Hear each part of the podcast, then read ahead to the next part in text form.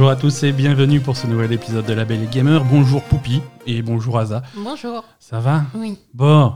Bonjour à tous qui nous rejoignent pour euh, en ce lundi. euh, combien on est On a du public aujourd'hui ou pas Ou tout le Oui, monde s'en fout oui, aujourd'hui oui, enregistrement en- avec devant une foule en délire euh, qui n'est pas encore arrivée, mais Ah voilà, elle est, elle est pas encore en délire. on a laissé la porte ouverte. Bonjour à tous. Ouais, on est le lundi, on est le lundi 8 mars 2021. C'est l'épisode numéro 173 de La Belle et le Gamer. Euh, J'ai l'impression que ça avance plus les épisodes, ou c'est moi, c'est dans ma tête. 173, c'est un gros numéro, hein, donc euh, ça commence à se perdre un petit peu dans la mare. euh, Ouais, c'est ça. C'est- C'est très possible. En tout cas, on est super content que vous passiez votre lundi ou je sais pas quel jour de la semaine il est chez vous euh, avec nous. C'est, on est parti pour euh, grosso modo une heure et demie, deux heures de news jeux vidéo. Il y a plein, de- non, je, je peux pas mentir, il y a pas de news, il se passe rien. Mais Donc on notre épisode va durer une demi-heure. non, non, j'ai inventé des news. Ah, ah Ah, oui, ouais, pas mal, non, d'accord. je- Là, on va chercher de la rumeur et tout. euh. non, je veux pas teaser l'épisode, mais euh, on, a de la rumeur, on a des trucs pas sûrs, on a des machins, on a Sony qui transforme les bananes en manettes. euh, C'est euh, non, c'est compliqué cet épisode. hein. En tout cas, c'est un podcast qui ne serait pas possible sans la, la- la contribution généreuse de, de- de nos amis sur Patreon. euh, Oui, on qu'on- membres remercie. qu'on remercie cette semaine. On remercie les nouveaux contributeurs sur Patreon. On a cette semaine, on a Olivier, on a El Foufi, on a Corentin et on a Lowens. Merci, merci beaucoup de nous avoir rejoints. On a, on a effectivement sur patreon.com/slash labelgamer euh, une campagne euh, Patreon qui vous permet de participer euh, financièrement et au podcast en général. Oui, Hein, pour, euh, pour nous permettre de continuer à faire ce qu'on fait chaque, euh, chaque lundi. Et c'est super sympa. Et ça vous donne des avantages aussi également si vous participez.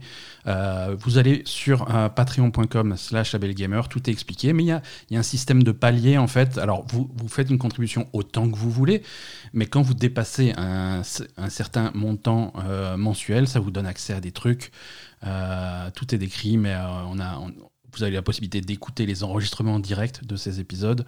Euh, vous, avez la possibilité d'accéder à un canal spécial sur Discord hein, pour discuter avec nous. Euh, on a des petits cadeaux prévus euh, sur certains paliers. On a plein de choses. On est très content pour ceux qui, qui ont la possibilité de participer, la possibilité de soutenir. Et sûr. si vous pouvez pas, c'est pas grave. hein. oui, oui, Euh, non, évidemment. pouvez- il y, a, il y a des tonnes d'autres façons de nous soutenir. Vous pouvez nous suivre euh, ou vous abonner sur notre chaîne Twitch. Euh, vous pouvez même le faire gratuitement si vous êtes abonné à Amazon Prime.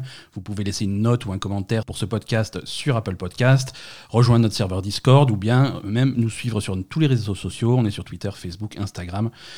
Suivez-nous, partagez, ça nous fait plaisir. Oui, On termine un petit peu euh, les petites annonces de la semaine. On va, hum, on va faire, on sera sur Twitch en stream cette semaine euh, également. Les jours cette semaine, alors ça on change va encore rechanger. ça change d'une semaine à l'autre, mais euh, donc les jours cette semaine, ça va être, euh, on sera, on sera en- donc euh, en live lundi soir à 20h30 euh, pour tester un petit peu des nouveautés. On va sans doute tester euh, un jeu dont on va parler tout à l'heure. C'est un truc qui s'appelle Loop Hero. Ouais, Euh, ça. vient de sortir sur, sur PC, c'est un petit peu bizarre, mais c'est très très sympa. Mm. Et jeudi 20h30, on lance un grand projet hein, qui risque de durer longtemps et nous suivre pendant plusieurs mois. Mm. On va lancer un gros let's play, on va jouer tous ensemble à, à Yakuza Kiwami. Ouais, donc le premier. Le Yakuza. premier Yakuza. Alors, Yakuza 0 se passe avant, mais voilà, le premier Yakuza Kiwami, le premier Yakuza qui avait été donc. euh, il y avait un remake qui avait Mm. été fait, donc c'est Mm. à ce remake qu'on va jouer.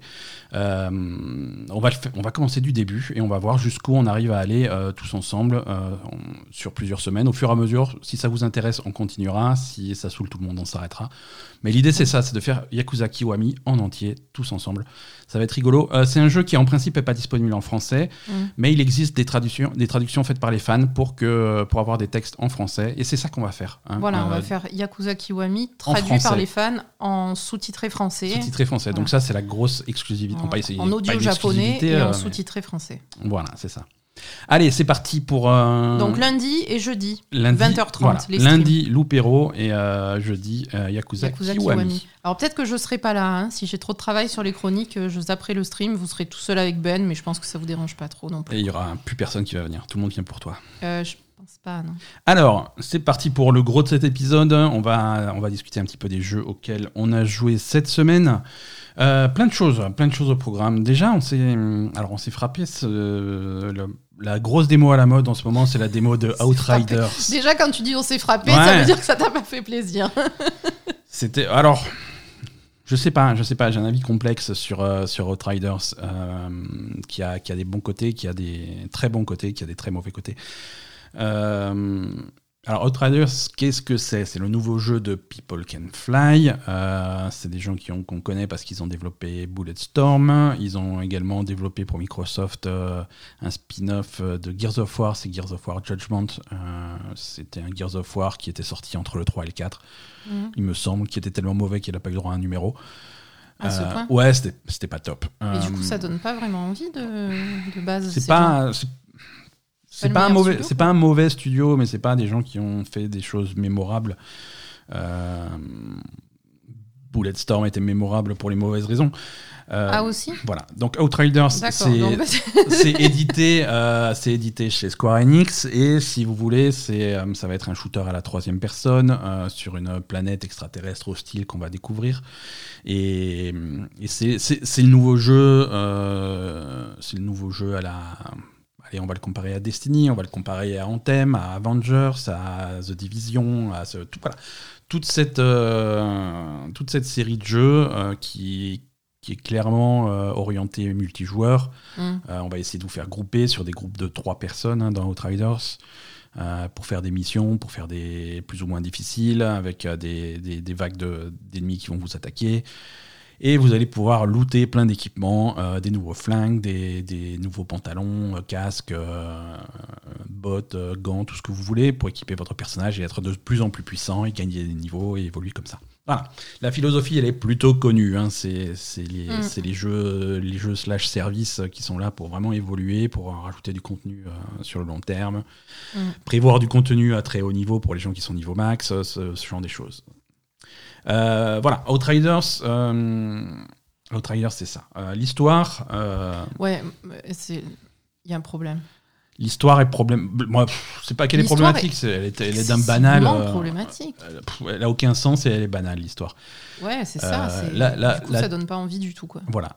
C'est c'est les humains, ils se sont cassés de la terre parce qu'ils avaient, ils avaient, ils avaient tout, tout foutu en l'air, Ils l'avaient enfin, foutu en l'air, donc jusque-là, c'est. Ce qui va arriver d'ici pas très longtemps, hein, préparez-vous. Jusque-là, c'est tout à fait crédible. Voilà. Ils se sont mis sur des vaisseaux, des, des vaisseaux de colonisation. À... C'est des gros vaisseaux, hein, il y a 500 000 personnes par vaisseau, donc c'est des gros. Ah oui, quand ouais, même. ouais, c'est de la- c'est- Je- c'est du bon vaisseau. bon vaisseau. Et ils ont envoyé ça sur une planète qu'ils ont détectée euh, comme euh, habitable avec leur scanner. Euh, donc ils, ils arrivent. Toi, tu es un outrider qui est un genre d'éclaireur sur cette expédition de, colonisation. Mm.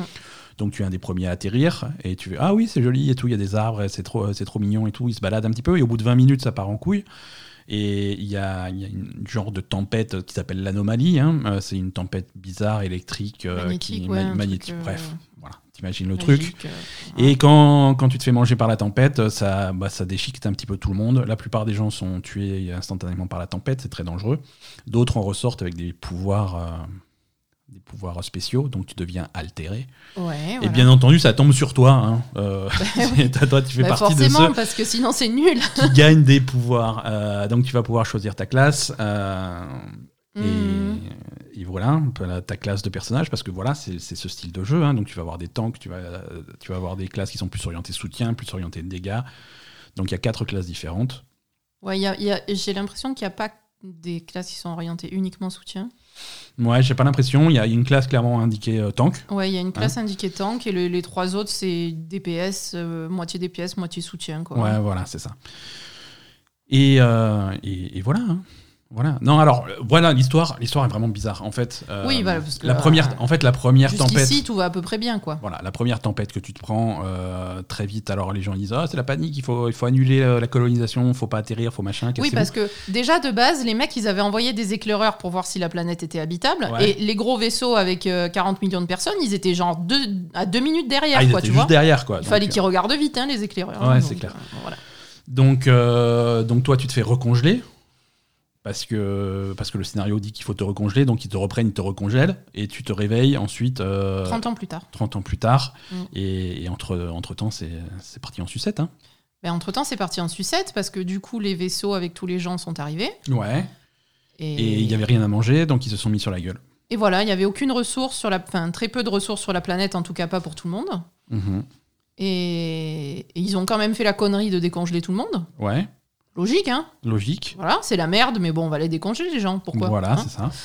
et, et donc, du coup, ça a créé des factions qui se, qui se sont euh, fait la guerre pour, euh, pour les ressources de la planète. Et voilà quoi. Voilà, exactement. Donc, ça n'a aucun sens. Non, non, non, c'est pas. un- C'est, je veux dire, tu es sur une planète. euh, T'es sur une planète extraterrestre, tu te bats même pas contre une race alien, tu te, tu te bats contre eux. Alors ça va peut-être arriver, hein, des monstres, à mon avis, il y en a, mais il n'y en a pas dans la démo. Oui, mais rien que le fait, là, je veux dire, euh, il y a, il y a une... Parce que bon, ils sont pas énormément d'humains quand même. Ouais, ouais, mais je veux dire, une colonie d'humains qui se foutent... Bon, ok, les humains sont cons, mais quand même, de là à se foutre sur la gueule alors qu'ils sont pas beaucoup sur la planète... euh, Enfin, je comprends pas en fait. C'est c'est une, une succession de décisions extrêmement débiles depuis le début. Ouais. Euh, donc ça, c'est pas très convaincant.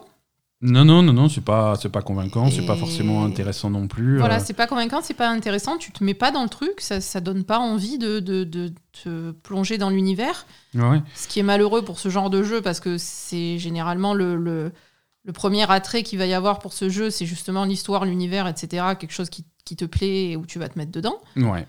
Et, et ça, déjà, c'est raté. Mhm. Donc, euh, donc voilà, et la suite, euh, tu, tu vas nous le dire aussi. Non, la suite, après, la suite, ça va être des éléments de gameplay. Visuellement, le jeu est pas, le, le jeu est pas moche. moche. mais il est pas. C'est moche? Non, le jeu est pas moche, Ah, mais il est pardon. pas, il est pas joli non plus. Euh, les environnements sont pas intéressants. Autant, autant que quand le jeu démarre, en fait, avant la Ah, première anomalie, euh, avant que tu as des environnements plutôt cool avec des beaux paysages et tout, Mhm. mais ça c'est détruit immédiatement. Donc le jeu se passe dans une zone de guerre où tout est ravagé. Donc c'est Oui, t'as des tranchées, des, Ouais. des, des bâtiments euh, défoncés. D'ailleurs, on, on se demande comment ils ont fait pour construire des bâtiments alors que c'est la guerre depuis le début qui, qui sont arrivés sur la planète. Ouais, donc tu te retrouves dans un environnement qui n'a pas de sens, qui est Mhm. pas, qui est, qui est, qui est banal, qui est pas intéressant visuellement, qui est Mhm. classique. T'as vu ça 50 000 fois, t'as l'impression, t'as l'impression de rejouer à Gears of War. hein, c'est, Ouais, c'est euh, vrai. mais un Gears of War raté. Donc euh, C'est la structure, la structure des niveaux que tu vas parcourir, c'est toujours la même. C'est un couloir qui va tout droit jusqu'à ce que tu arrives dans une grande salle. Alors cette grande salle va être décorée de plein de, plein d'obstacles qui arrivent comme par hasard au niveau de la taille pour pouvoir se cacher derrière. Ils sont tous bien rangés parallèlement et en fait, voilà, C'est ça veut dire qu'il va se passer un combat ici et que tu vas te battre accroupi derrière ta caisse à tirer sur des mecs et ensuite quand tu as fini de tirer sur les mecs, bah tu ouvres la porte, tu prends le petit couloir et tu vas à la salle suivante et tu refais exactement la même chose. Ouais, Il y a voilà, aucune inspiration sur le level design, c'est d'un banal sans nom. Ouais. Euh, c'est vraiment dommage. euh, Parce qu'après, après, il y a des bonnes idées. euh, les pouvoirs, en tout cas, sur, sur, la, sur la classe que j'ai choisie, qui s'appelle Toi, t'as pris quoi? Pyromage, non? Pyromage. Merci de t'en être rappelé. Moi, je me rappelais plus du tout. J'ai pris Pyromage, donc comme son nom l'indique, euh, on, fait du- on fait un petit peu de feu. Ouais. Les pouvoirs sont, sont pas mal, ils sont assez faciles à utiliser, euh, c'est c'est assez intéressant. Et puis, ils te, ils te rendent de la vie, ça c'est pas mal. Parce que Voilà. c'est vraiment l'utilisation des pouvoirs qui va te régénérer. Ouais, alors c'est à la fois pas mal et con, si tu veux. Ah, c'est un- un jeu, euh, un shooter à la troisième personne, c'est c'est- c'est une dynamique vraiment très différente d'un shooter à la première personne. Ouais. À la première personne, tout ce qui est, euh, tout ce qui est couverture, se- s'accroupir derrière un truc, se cacher derrière un mur, c'est pas trop, c'est pas trop facile. Donc du coup, tu es très agressif dans un shooter à la première personne. Et du coup, ça donne du, du Destiny où tu vas vraiment foncer sur les mecs, ça va être très dynamique, ça va donner du Doom où vraiment le cœur du jeu c'est d'être agressif et des trucs comme ça. Par contre, les, shooters à la troisième personne sont beaucoup plus défensifs. Tu prends une Ouais, tu- position défensive, tu te mets accroupi et voilà. Et, en fait, le Out- euh, Outriders est conçu de façon à ce que pour reprendre ta vie, il faut utiliser tes pouvoirs et il faut être très agressif tout le temps. D'accord. Euh, la seule façon de reprendre la vie, c'est de tuer des gens avec tes pouvoirs et, d'utiliser tes pouvoirs. Donc, rester caché derrière ton truc, c'est pas une bonne stratégie. Mhm. Donc c'est un, espèce de mélange de, de gameplay où tu vas essayer de rester défensif derrière ton truc pour pas te faire trop toucher et ensuite d'être agressif. Et, et, et ça marche pas trop. C'est Les, les deux se, se combinent pas trop. Tu vas essayer de, sprinter vers tes adversaires pour leur, faire, pour leur faire du dégât, pour leur rentrer dedans et ensuite appuyer sur le bouton pour passer sous couverture. Mhm. Sauf que le jeu, il va pas trop comprendre derrière quelle couverture tu veux te mettre. Alors, t'es, genre, tu es à, t'es à 50 cm d'un, Ouais. d'une caisse, tu veux te, t'accroupir derrière. Bah non, le. T'appuies sur le bouton et ton bonhomme va faire demi-tour, il va partir à, un autre, euh, à une autre couverture à l'autre bout du truc.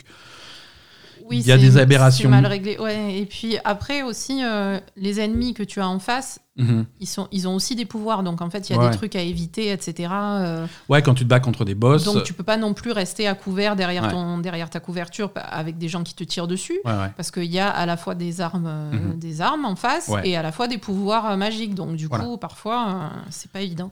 Les combats contre les boss sont assez intéressants. Euh, ils, ont, ils ont mis en place un système d'interruption euh, qui Ah. ressemble beaucoup au, à, à ce qu'on trouve dans des MMO généralement, dans des, dans des jeux comme World of Warcraft ou des trucs comme ça, où Mhm. tu vois ton adversaire incanter un sort, tu as une barre de progression, et pendant cette barre de progression, si tu lui balances un truc dans la gueule, tu vas pouvoir L'interrompre. Ouais. Euh, donc tu peux interrompre ses pouvoirs avec tes propres pouvoirs. Mhm. Sachant que du coup, ça, non, non seulement il faut être attentif à ce qu'il fait, même si tu retires sur quelque chose d'autre, il faut avoir l'œil sur lui pour voir ce qu'il fait. Mhm. Euh, et il faut aussi euh, faire des choix sur qu'est-ce que tu vas interrompre et qu'est-ce que tu veux, qu'est-ce que tu vas pas interrompre. Parce Ouais. que tes, tes pouvoirs à toi, euh, tu as, tu as un temps de rechargement qui est assez important, donc tu vas pas pouvoir tout interrompre ce qu'il fait. Parce que par exemple, il va te faire euh, un truc qui fait du dégât, tu peux l'interrompre, mais juste après, il va faire un truc qui va lui rendre la moitié de sa vie. Mm. Donc voilà, Oui, tu, vas, tu vas faire un choix, tu vas, ça, tu c'est vas vraiment laisser des passer. mécaniques qu'on retrouve dans les MMO. Exactement, tu vas peut-être laisser passer le truc qui fait du dégât parce que tu peux l'encaisser, parce que ce qui va être important d'interrompre, c'est le truc pour lui C'est rendre le sa truc vie. Pour lui rendre sa vie. Euh, si le mec est presque mort, tu aimerais bien le finir. Tu vois, donc ça fait des choix stratégiques euh, qui peuvent être intéressants, qui peuvent être très intéressants sur un groupe de deux ou trois personnes euh, quand tu joues en multi. Mhm. Donc il y a, y a des bons côtés à ce jeu aussi. Euh. Le système de loot a l'air a l'air correct. le... Je sais pas, je sais pas, il y a un potentiel. Ce, ce- ce type de jeu, c'est vraiment le jeu qui commence à briller sur les hauts niveaux. Mhm. Donc, euh, donc cette démo qui est, qui est plafonnée, au, tu peux monter niveau 8, je crois, euh, c'est pas forcément parlant. Et je- je- j'ai pas envie de dire que le jeu est mauvais euh, sur, euh, sur ce truc-là. Non, il y a Euh, des aspects intéressants sur le gameplay, mais après, euh, le, le- le reste est. Mhm. Je pense que le scénario et, et comme tu disais, le level design, ça, c'est vraiment mauvais, Ouais. par contre. On peut Ouais, le dire. alors- Et après, sur le gameplay, euh, c'est mitigé, quoi. Euh, Oui, en fait, c'est pas que c'est. euh, le- L'histoire, par exemple. Euh, Apparemment, l'histoire est cachée aussi, entre guillemets cachée. C'est-à-dire, l'histoire commence à être intéressante si tu vas lire les descriptifs euh, des, des Ah. objets. Euh, tu vas ramasser des documents, des trucs comme ça. Donc, ça va te construire une encyclopédie et tu peux te renseigner sur l'histoire. Et du coup, apparemment, il y a certains aspects qui sont plutôt pas mal. Ah, ouais, mais bon, il faudrait que ce soit mis dans le jeu. Enfin, je veux dire. euh, Oui, c'est dans le jeu, mais tu vois, en fait, tu vas ramasser, tu vas ramasser un truc et par exemple, ça va te dire, ah, t'as ramassé la lettre de machin ou le rapport de truc et machin. Donc tu vas dans les menus, tu vas dans ton truc et tu vas lire le rapport de machin et donc tu vas avoir trois pages d'histoire et du Mhm. coup, tu vas apprendre des choses sur l'environnement, sur le truc. Donc pourquoi pas? Euh, Ouais, mais c'est pas assez mis en avant dans, pas le, assez mis dans en le avant. jeu et du coup, ça donne pas pas, assez envie, quoi. mis en avant. Il y a, il y a- il y a un autre mécanisme de jeu sur Outriders que, qui, qui me plaît pas mal. euh, c'est il y a, y un système de niveau de monde.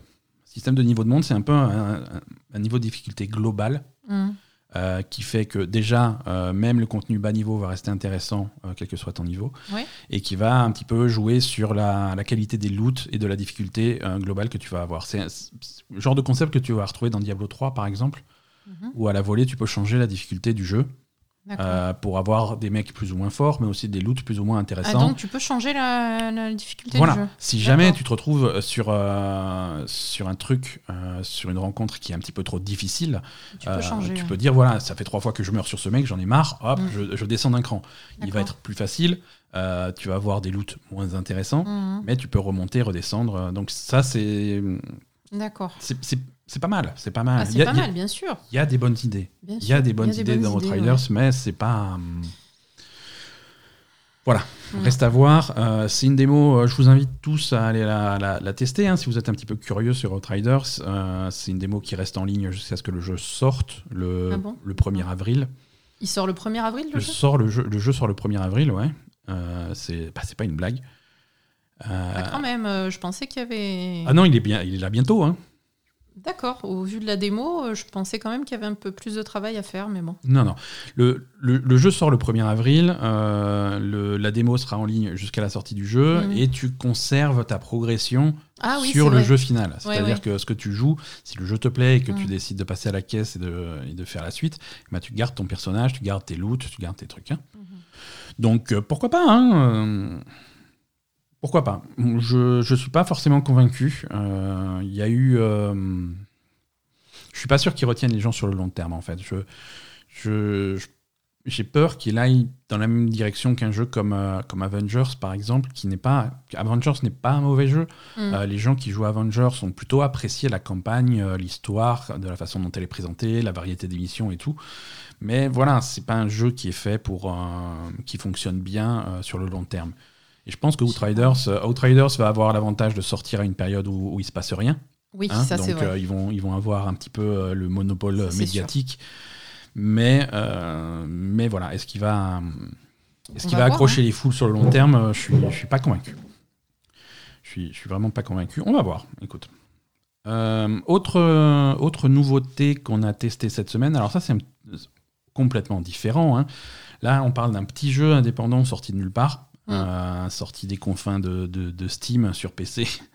Euh, c'est un jeu, le budget c'est 15 euros hein, le jeu, Euh, même encore moins, je crois qu'il y a 10% de réduction à sa sortie, donc vous, il, doit, il, doit, il doit coûter 13 euros ou 12 euros, un truc comme ça. Je crois que je l'ai payé 12 euros 70.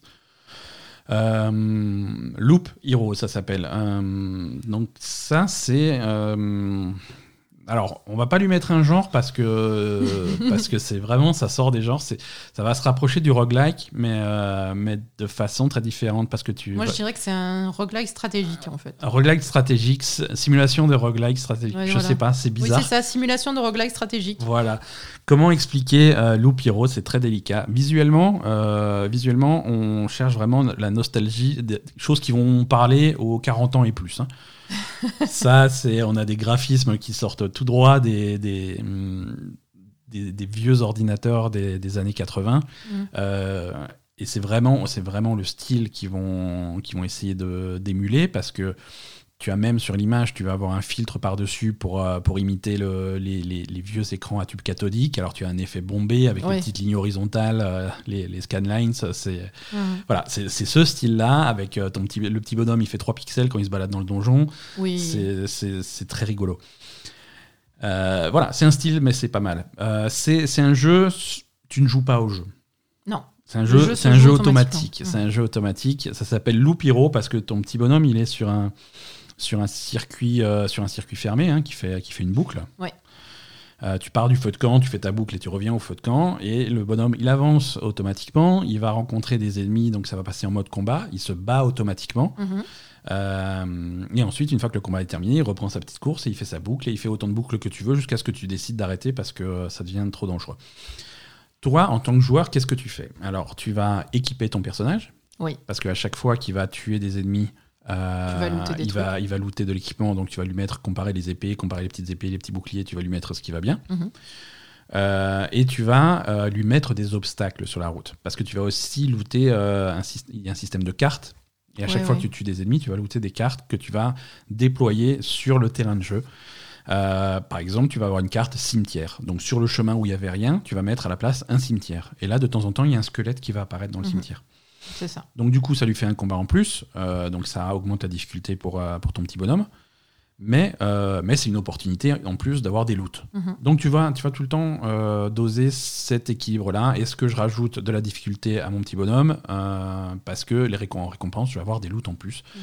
Et, et- et tu vas tourner comme ça. Donc à chaque fois que tu vas traverser un terrain hostile que, ça- que tu vas poser, par exemple, voilà, un cimetière, euh, un marais, un truc comme ça, bah, tu, vas, euh, tu vas accumuler des ressources, accumuler des, des loots, accumuler des trucs, mais tu vas te battre et tu vas perdre de la vie et tu vas, tu vas te fatiguer. Ouais. Tu as aussi, t'as aussi des cartes que tu vas poser, euh, pas forcément sur le chemin, mais sur les côtés, euh, pour faire des, des effets de zone, des trucs comme ça. Tu vas, tu vas pouvoir placer des montagnes. Alors les montagnes, ça augmente tes points de vie. Euh, des prairies, ça va augmenter ta régénération. Tu vas pouvoir euh, mettre sur le côté de la route un manoir de vampires.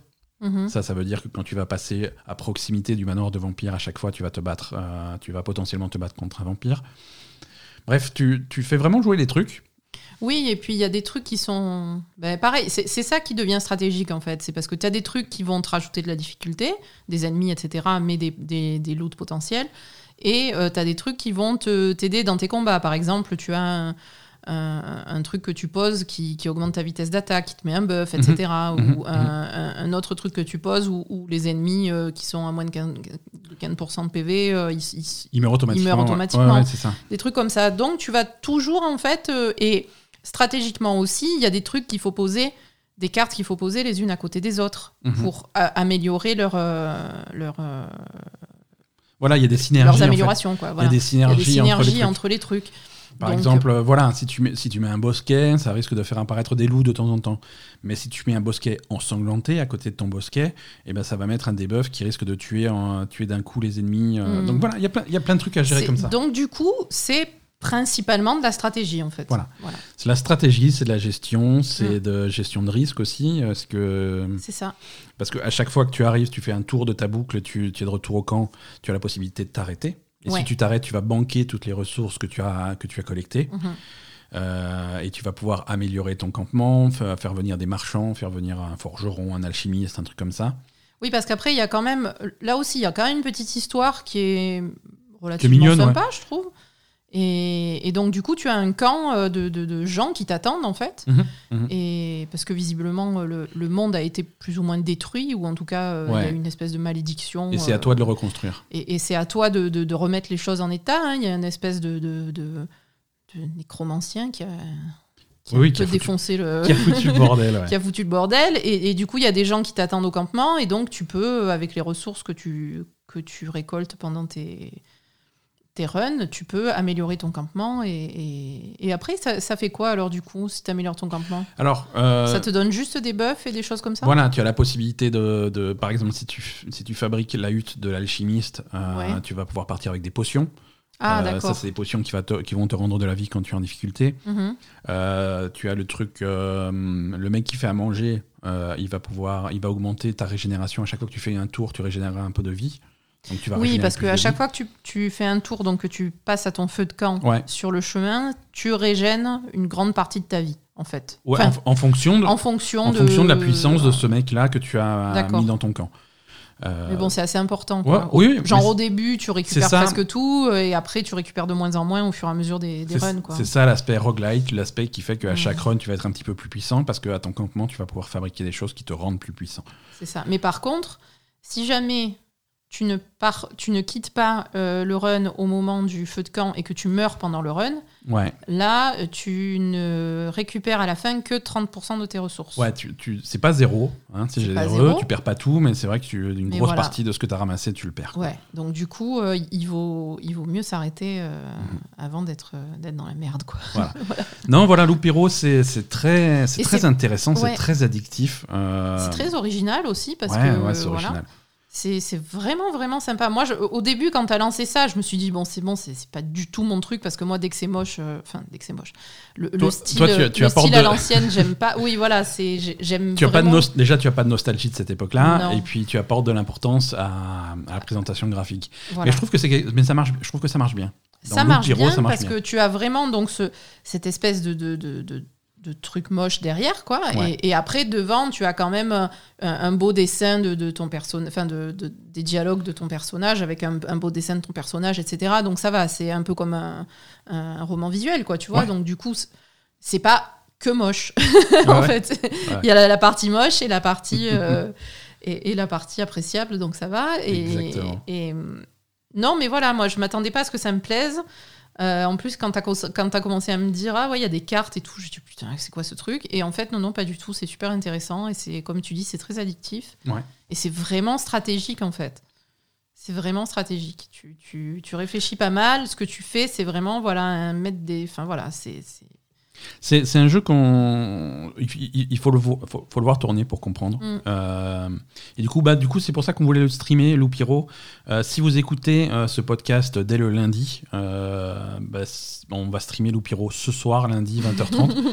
si vous écoutez ce podcast en retard, et ben vous avez raté le stream de, de Loupiro. Je suis désolé. Vous pouvez aller voir le replay du voir stream de Loupiro Le replay. sur notre chaîne Twitch. Tw- Twitch.tv slash label gamer. Voilà. Voilà, Loupiro. Euh, Autre chose qu'on a testé cette semaine. Alors ça, là aussi, euh, là, beaucoup d'entre vous vont pouvoir tester chez eux. Euh, quoique, Euh, c'est Maquette. Oh. Alors Maquette, c'est un Non, jeu qui contre, est maquette, disponible, qui est inclus dans l'abonnement PlayStation Plus uniquement pour les gens qui ont une PlayStation 5. Oui, donc en fait, vous êtes Pas beaucoup. Donc voilà, j'allais dire, vous pouvez y aller. Non, mais finalement, peut-être pas. euh, Parce que vous avez, vous arrivez pas à avoir des PS5 en Non, fait. ce que vous pouvez faire, c'est c'est c'est aller récupérer le jeu sur le tant euh, tant qu'il est gratuit sur le PS Plus et vous y jouerez quand vous aurez une PS5. Si vous voulez, parce que maquette, euh, Oui, alors parce que, maquette, qu'est-ce que c'est? C'est pas sur le PS Plus, PS4, on est d'accord. C'est PS Plus, PS5. Le jeu existe sur PS4, sur PS5, sur PC et, et sur euh, Xbox également. Euh, mais si vous êtes abonné PS Plus, vous avez droit à la version PS5. La Ouais, version donc vous pouvez PS4. récupérer la version disponible, PS5 Mm. jusqu'à ce et attendre que vous. Voilà. vous C'est non, si vous êtes abonné à PS Plus et que vous avez qu'une PS4, vous avez droit à Final Fantasy VII Remake. Vous n'êtes pas perdant. Euh, maquette. Ah non, euh, vous n'êtes pas perdant parce que maquette. euh, Maquette, c'est un jeu. Alors, Maquette, Maquette m'a pas plu. Euh, on va, on va crever l'abcès dès le début. Hein. Maquette ne m'a pas plu. Euh, pourtant, c'est un, un jeu qui a tous les éléments de- des trucs que, que- que j'aime bien, qui me parlent habituellement, C'est vrai. euh, puisque c'est un, jeu un jeu de puzzle hein, qui, Mhm. qui, dans l'ambiance des puzzles, va presque rappeler des trucs comme The Witness en, en moins compliqué. Euh, sur fond du- d'une jolie histoire. hein. Euh, c'est hum, à, travers les puzzles, ça raconte euh, Une histoire d'amour en une fait. histoire hein. d'amour un petit peu banale, hein, même très banale. Ouais. Écoute, Non, moi les histoires d'amour, c'est vraiment pas mon truc. ouais. ça mais- me. Alors c'est personnel, hein. Non, ça, mais il, il peut y... dans, ça m'intéresse pas. dans, mais ce, dans ce style de jeu, dans ce style de jeu, il peut y avoir des belles histoires à raconter. Bien hein, je sûr. veux dire des trucs comme. Là, euh, c'est plutôt. des C'est trucs c'est comme- pas très profond en fait finalement. non, non, non, c'est, Mm. euh, c'est, salut, on s'est rencontrés au café, allez viens, on fait des bébés. C'est, Oui, et Je- après voilà. on se sépare euh, parce que. et après on et Enfin, voilà, et la vie est hein. compliquée, Oh machin. la vie c'est dur, oh là là. bref. Voilà, bon bref. C'est une, histoire d'amour qui. Alors, j'ai trouvé ça plutôt bien joué. Hein, les voix sont, sont plutôt correctes. Alors, euh, oui, oui. il y a une raison pour ça parce que C'est les- des acteurs. euh, alors l'éditeur, l'éditeur c'est Annapurna qui commence à avoir un petit peu de budget ouais. pour faire ses jeux et également des contacts à Hollywood. Donc euh, les voix c'est Bryce Dallas Howard pour la fille Ah d'accord. ouais. et c'est Seth Gable pour, pour le mec. Seth Gable que tu as tu l'as vu dans Fringe ou des trucs comme ça. Bref, non c'est deux acteurs, euh, c'est deux Oui, gros acteurs. hein. deux gros Enfin, acteurs reconnus qui font les, les deux personnages euh, de ce jeu. D'accord. Euh, le, alors le principe du jeu, parce que voilà, on a, on a raconté le contexte un petit peu. Le principe des puzzles, euh, le jeu s'appelle Maquette, il porte très bien son nom, C'est des maquettes. puisqu'il y a des maquettes. Tu te retrouves dans un environnement en fait avec, avec, euh, avec des, des- des petites constructions, des maisons, des trucs comme ça que tu peux, que tu peux explorer. Hmm. Et au centre de cet environnement, T'as la maquette, tu as la maquette, tu as une version en modèle réduit euh, de cet environnement-là. c'est ça. Et donc, du coup, euh, si jamais tu as, je dis, je dis un exemple, et c'est un exemple qu'il y a au début du jeu, euh, si tu vois dans, sur un chemin un très gros cube Hmm. que tu ne peux pas déplacer parce qu'il est trop gros et trop lourd, tu peux aller dans la maquette, tu peux aller euh, là où il y a la maquette et retrouver ce cube dans la maquette et le prendre euh, parce qu'il est tout petit, du coup, et le Mhm. prendre et le, et le foutre ailleurs. Ouais. Et donc là, ça va bouger en même temps la grosse version. Euh, Ouais, et- donc et- euh, il y a plusieurs. et y a le principe c'est un peu ça, c'est de manipuler des trucs dans, Mhm. dans une des deux versions pour les les utiliser dans l'autre version. Quoi. Voilà. Exactement. Et tu peux également jouer sur la taille du truc. Ouais, Tu peux jouer sur la taille du truc parce que, par exemple, si tu prends ce petit cube dans la maquette, ouais. tu peux le sortir de, de la maquette et l'amener dans le monde, entre guillemets, euh, taille normale, Ouais. et le poser quelque part. Et du coup, tu retournes à la maquette, tu vas avoir un micro-cube. Oui, oui, oui, Voilà. oui, oui, parce que l'objet qui est posé dans, Mhm. dans le monde normal est Ouais. forcément retrouvé, répliqué en plus petit dans la maquette. En fait. Exactement.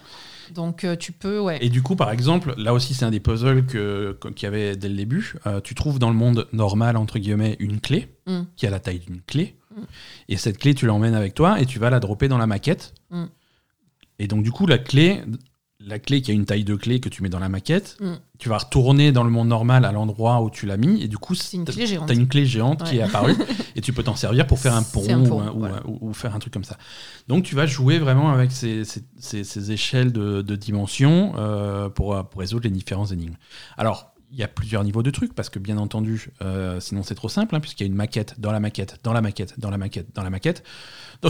Quoi? Et, et oui, non, bien entendu. Ah bon? Ah oui, parce que ça, tu, alors tu le découvres un petit peu plus tard, tu vois, mais il y a une version encore plus grande et bien entendu une version encore plus grande et machin. Donc tu vas jouer Ah, sur mais des c'est au moment où je me suis endormie, ça. Et, et toi-même, tu vas pouvoir du coup changer, avoir l'impression de changer de taille parce que tu te balades dans ce monde à taille réelle. Mhm. Et puis tu vas pouvoir observer les trucs à petite taille dans la maquette, mais tu Mhm. vas pouvoir aussi passer dans le monde qui est grand. Mhm. Et du coup, tu vas, être minu- tu vas avoir l'impression d'être minuscule dans ce monde qui est grand et tu vas pouvoir rentrer dans des trous de souris, euh, des trucs comme ça. Et voilà.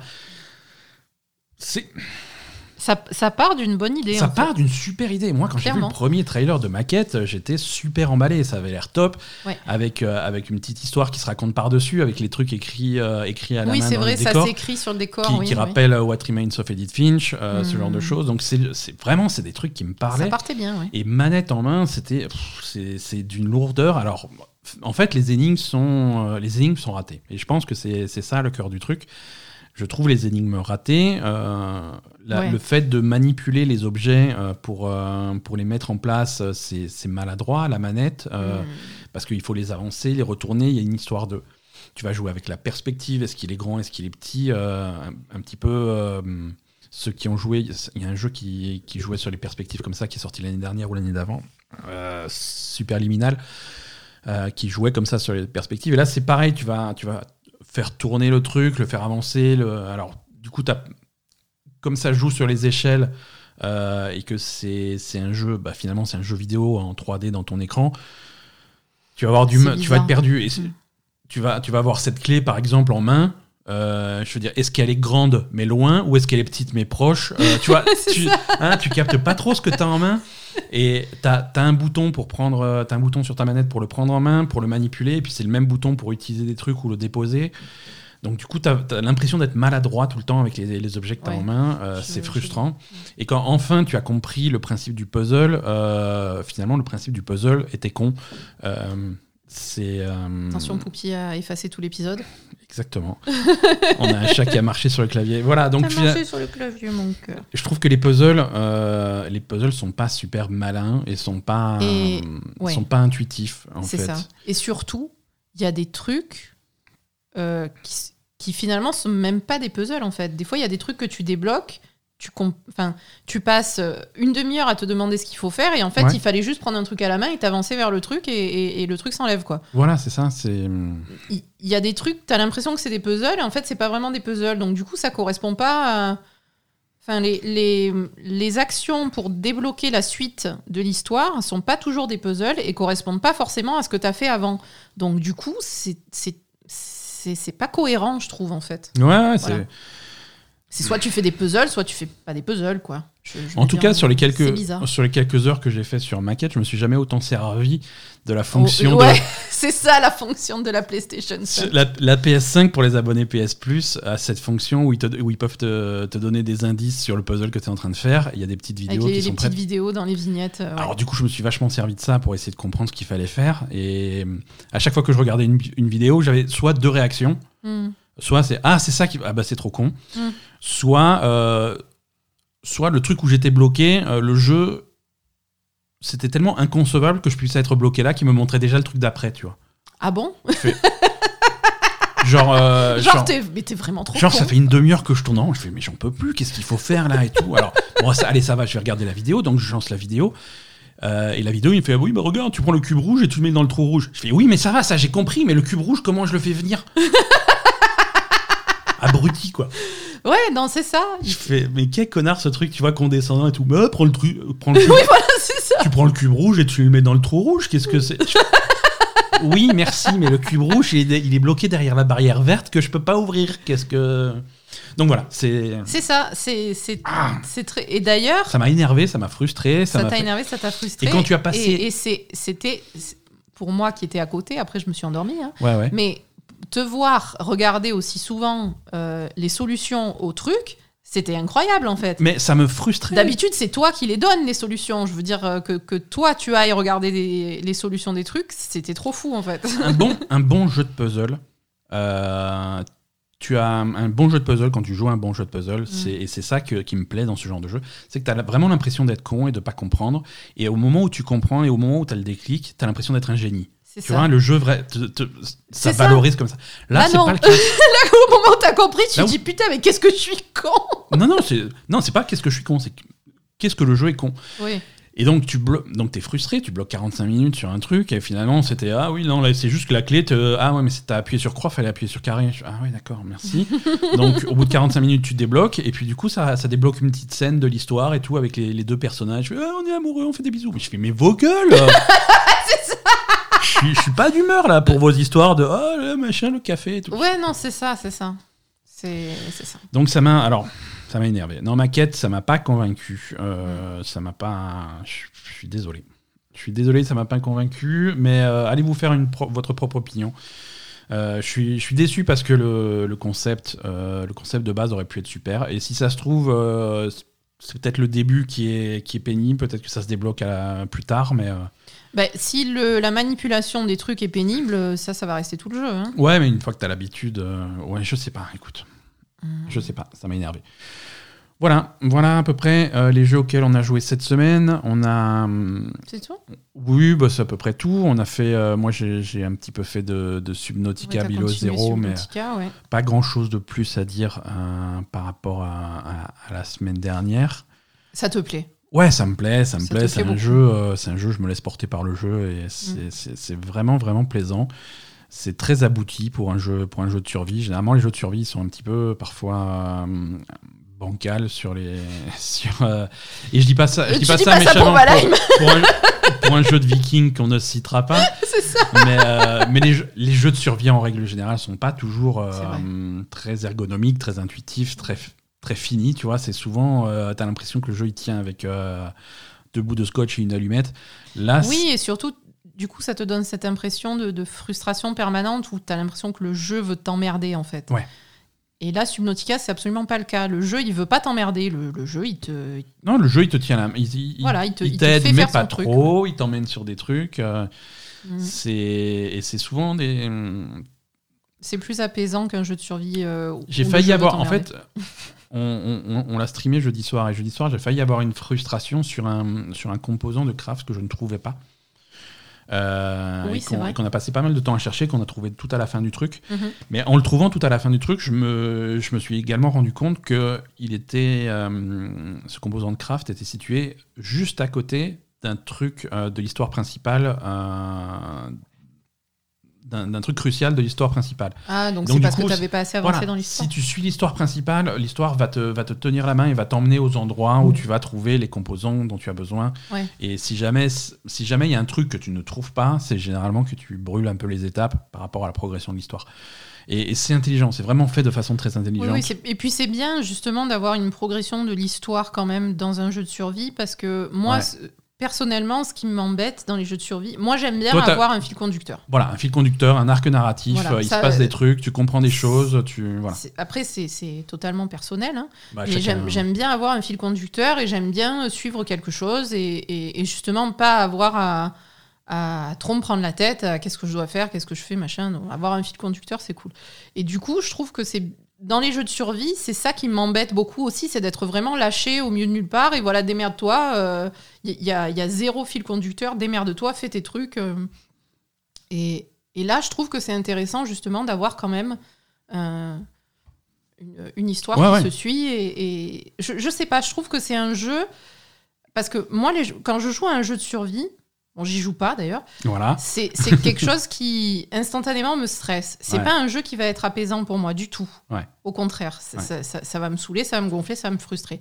Et là, ce jeu-là, j'y ai pas joué, hein, Mhm. mais il a l'air apaisant en fait. Tout en étant un jeu de survie, un jeu qui est basé sur euh, survie, exploration, etc. Mhm. Ça a l'air d'être apaisant parce que tu es dans l'eau, tu vas chercher tes trucs. euh, T'as as cette espèce de fil conducteur qui est rassurant, Ouais. et, et voilà. Ouais, et c'est un, jeu, c'est un jeu qui a qui marche à plusieurs vitesses et ça j'apprécie aussi. T'as des passes, t'as des moments qui sont très très tendus, très claustro, très. Oui, quand tu es dans Parce des grottes euh, t'es dans des grottes qui sont labyrinthiques, t'as pas d'oxygène, tu, tu es perdu, tu as pas trop de lumière, c'est des environnements que tu ne connais pas, tu, Oui. te dis pas qu'est-ce qui est dangereux, qu'est-ce qui est pas dangereux. Donc c'était.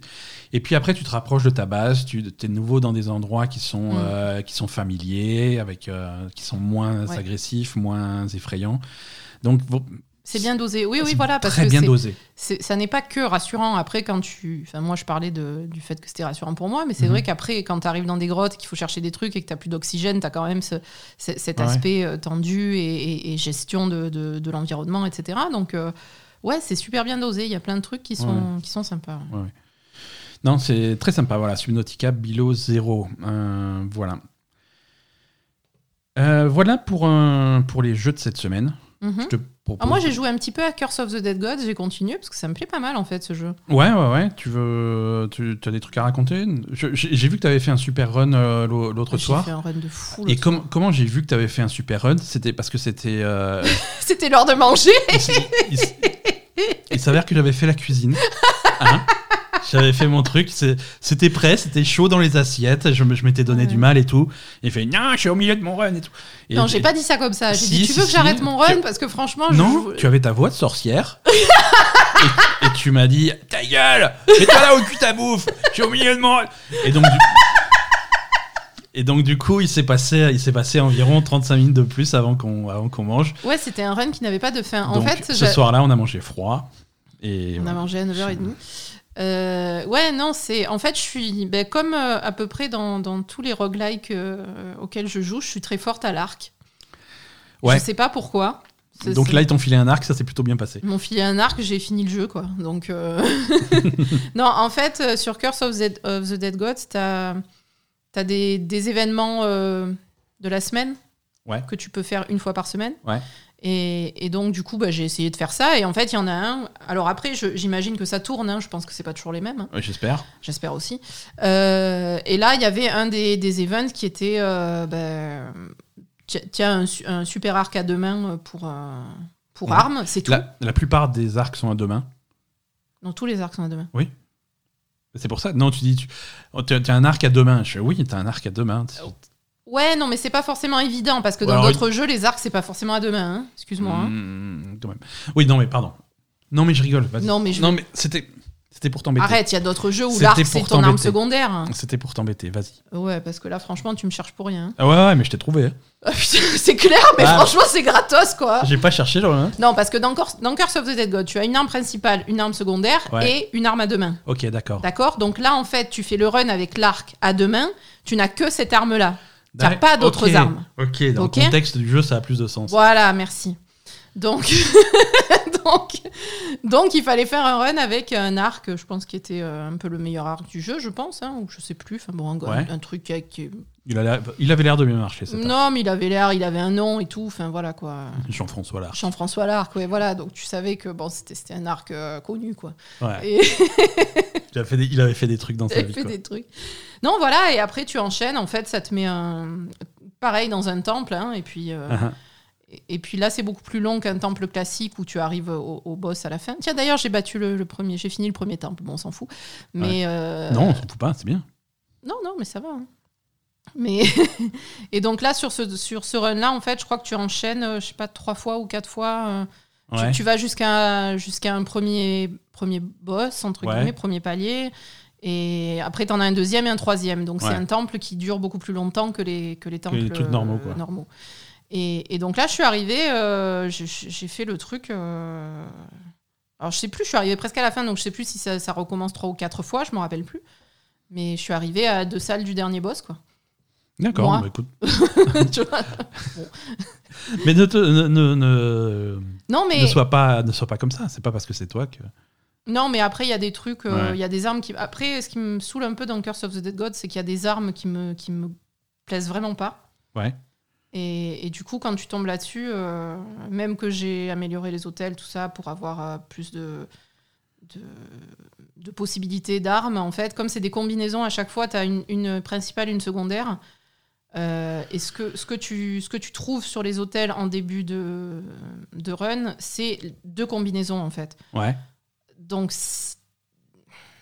tu, peux trouver une bonne arme principale et une arme secondaire qui te fait chier, ou alors une très bonne arme secondaire et une principale qui te fait chier. Et du coup, c'est à toi d'adapter ton run à ce que C'est à tu toi as. tu vois. d'adapter. Et... Et, et, Oui, mais et- mais ce type, ce type de jeu fait un petit peu ça. Je veux dire, Hades est Curse of the Dead God sera éternellement comparé à Hades en- parce qu'il Non, mais pour. Hades, c'est plus. Hades, tu choisis ton arme au début. Tu choisis ton arme, mais après, Déjà, euh, peu- après tu vas trouver ce que le- tu aimes, quoi. les, les- oui, oui, après. les dons des euh, dieux. Voilà. Ouais, oui, si, ça- si ça tu, si reçois des trucs, des dons des dieux qui vont, euh, euh, Ah oui, qui vont être sûr. très axés euh, attaque secondaire ou attaque primaire ou cast ou des trucs comme ça, bah, tu vas orienter ton run dans, dans ce sens-là. Mhm. Et, euh, et des trucs comme Loup Pyro, euh, c'est la même chose aussi. Tu vois, C'est pareil, bien sûr. tu vas avoir des, des, des runs où tu vas avoir tendance à faire des trucs où il va plutôt y avoir des paquets de monstres au même endroit. Donc tu vas plutôt euh, favoriser l'équipement qui fait des dégâts de zone, ce genre de choses. Tu vois donc Oui, il oui, faut s'adapter à la euh, situation et à ce qu'on te donne. Oui, après Lou Pyro aussi, juste, Mhm. justement, il reprend bien ce- ce- cette mécanique du, du roguelike. euh,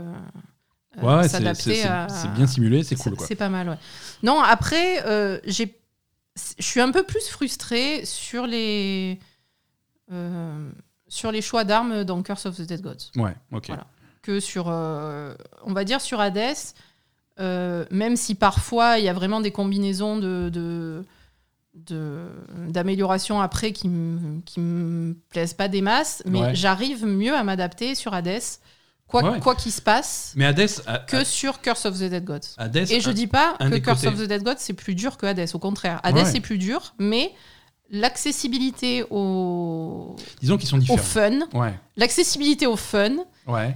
Est, est plus simple sur Hades que sur Curse of the Dead Gods. Tu Voilà. t'amuses plus vite euh, et ça. plus facilement sur, euh, sur Hades parce que les, hum, les différents builds que tu vas avoir sont. Il y a toujours un côté fun, même si c'est pas toujours efficace. Et après, par contre, ça peut être très fun dans Hades parce que tu as, tu as vraiment les builds où tu vas, t'as l'impression d'avoir pété le jeu, tu vois. Hmm. Tu, tu- Oui, mais attends, là sur Curse of the Dead Gods, quand j'ai fait le truc à l'arc, j'avais l'impression d'avoir pété le jeu. hein. Ouais, mais c'est ça qui est rigolo, quoi. C'est ça qui est rigolo c'est ça qui est difficile à doser quand tu fais ce type de jeu. euh. Eh ben ouais, mais là justement, d'un côté, je suis allée super loin, donc j'étais contente.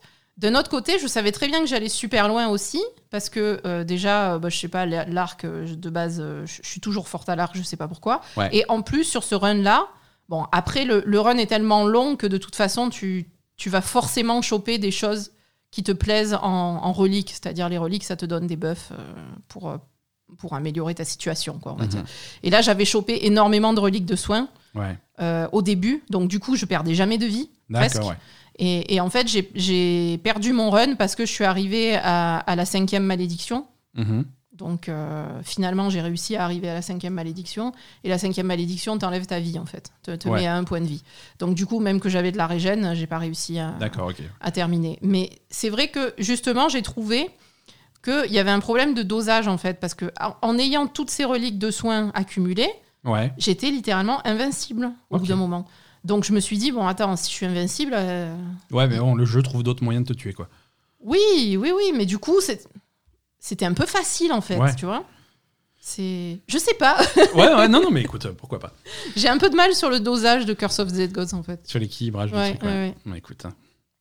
Allez, bon, écoute, il est temps de, il est temps de passer à l'actu. Oui. Hein, si tu veux bien, c'est parti. Bah, en plus, il paraît que t'as des rumeurs glauques et tout. Donc, Ah, euh, j'ai les meilleures rumeurs du monde.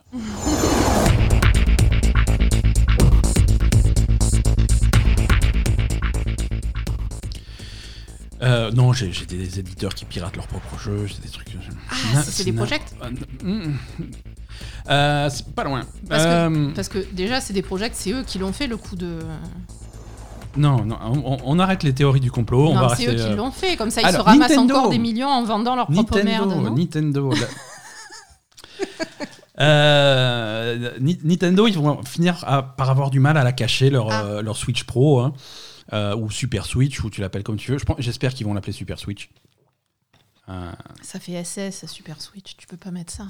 mais ça fait Super Switch. Non, mais Super Switch, c'est cool. Si tu raccourcis, tu. Tu raccourcis pas, hein Ouais, mais il faut leur dire aux gens. Ouais, dis, Bon, par contre, Super Switch, mais par contre, on ah, raccourcit pas. un Super Super Switch.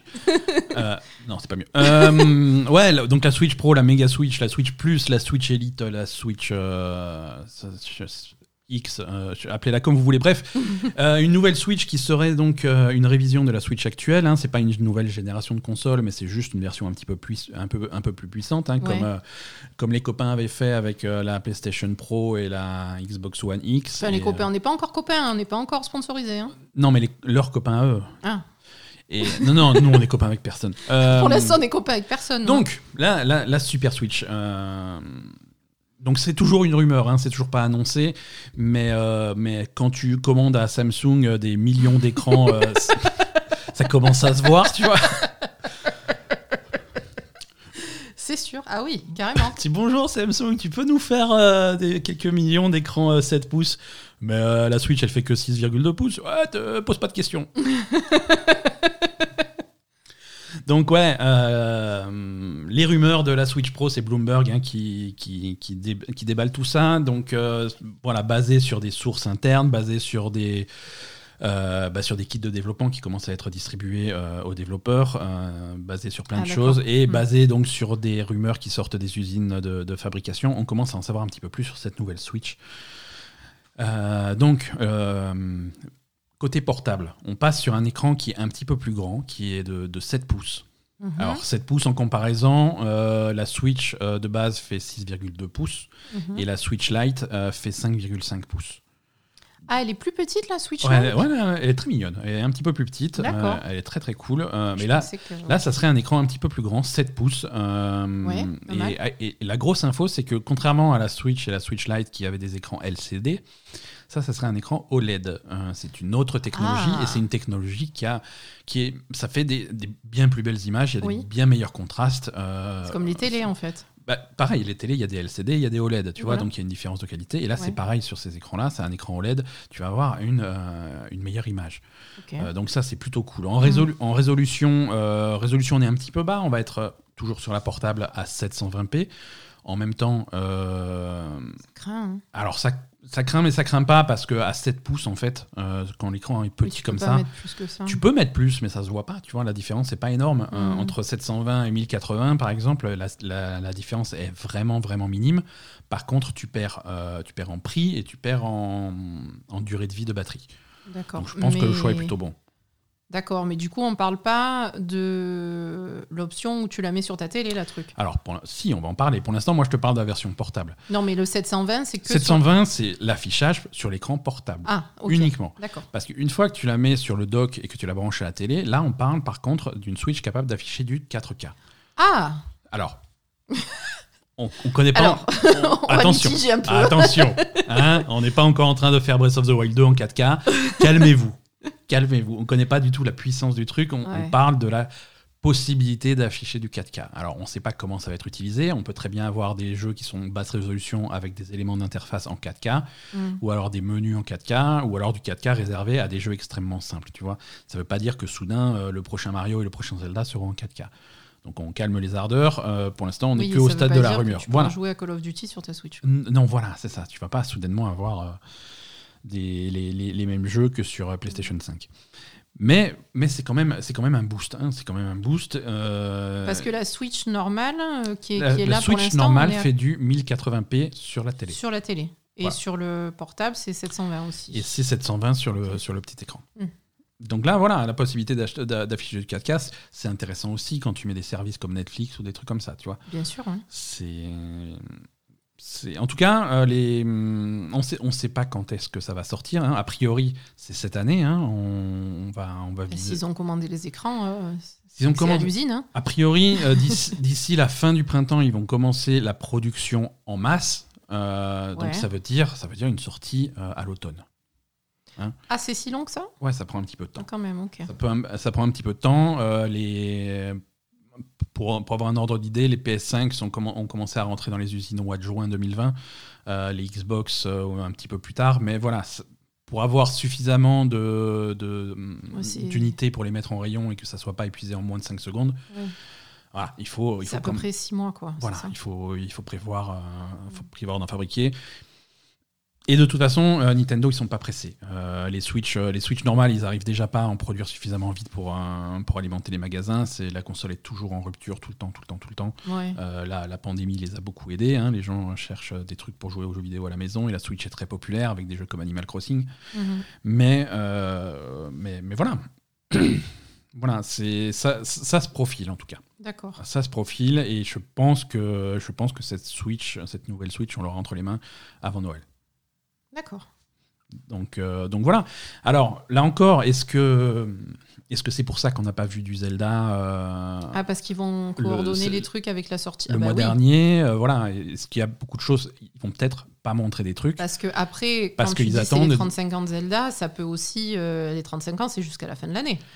Oui, mais absolument. Donc ça veut dire qu'ils peuvent sortir un nouveau Zelda ou des, nouveaux attendre- des, des nouveaux trucs pour faire la promo de, la- de cette nouvelle Switch. Exactement, exactement. Et Parce de faire un, un gros coup en fin d'année en disant et on sort une nouvelle Switch et avec Zelda et avec Metroid et avec machin et ça va être trop bien et tout. Tu vois euh, Oui, parce que quand même, il, il faut des arguments de vente pour cette nouvelle Switch, parce que Mhm. il faut que les gens aillent l'acheter, parce que la Switch, elle a déjà été tellement populaire et il y a tellement de gens qui en ont déjà. Exactement. Il, Euh, il faut qu'il y ait quelque chose qui les pousse à acheter la nouvelle. Exactement, parce que des, des Switch, il y en a tellement qui ont été vendus que Mm. quand ils sortent une nouvelle Switch, ils vont forcément s'adresser à des gens qui en ont déjà Qui une. en ont déjà Hein une. Voilà, c'est pas, ça. c'est pas essayer Mm. de convaincre un nouveau public. euh, Non, c'est des gens qui en ont déjà une. C'est bon, principalement également convaincre des gens qui en ont déjà une. Ouais. Donc ça veut dire racheter quelque chose, redépenser de l'argent pour Voilà. potentiellement la même chose. Donc il faut un truc en Alors c'est un petit peu plus facile pour des consoles portables ou des consoles capables de faire du portable que sur qu'une PlayStation ou Xbox parce que voilà dans pas mal de foyers où il y a. Tu peux avoir plusieurs tu Switch peux avoir plusieurs pour les Switch. enfants. si tu as des enfants, si tu as parents. des trucs machin. euh. Et surtout, euh, alors je, je sais pas si c'est pour ce genre de stratégie qu'ils font ça, Mm. mais quand tu as des jeux comme Animal Crossing qui peut avoir une seule île par Switch, euh, tu vois, tu crois que c'est ça ah, tu veux aussi, tu veux aussi ton île, tu veux ton île à toi, tu t'en as marre de jouer sur, euh, sur l'île de ton père ou des trucs comme ça. Ouais. Et ben voilà, ta propre Switch avec ta propre île Animal Crossing dessus. Ah oui, non, ça, je pense que ça fait partie de la Ça fait stratégie, partie ouais. de la stratégie. C'est sûr. C'est un petit peu mesquin. Ah, mais, Nintendo, c'est les- un peu les champions de la mesquinerie quand même. hein. Ouais, ouais, ouais, ça serait pas, ça serait pas la première fois qu'ils qu'ils nous font un coup de fourbe comme ça. Mm.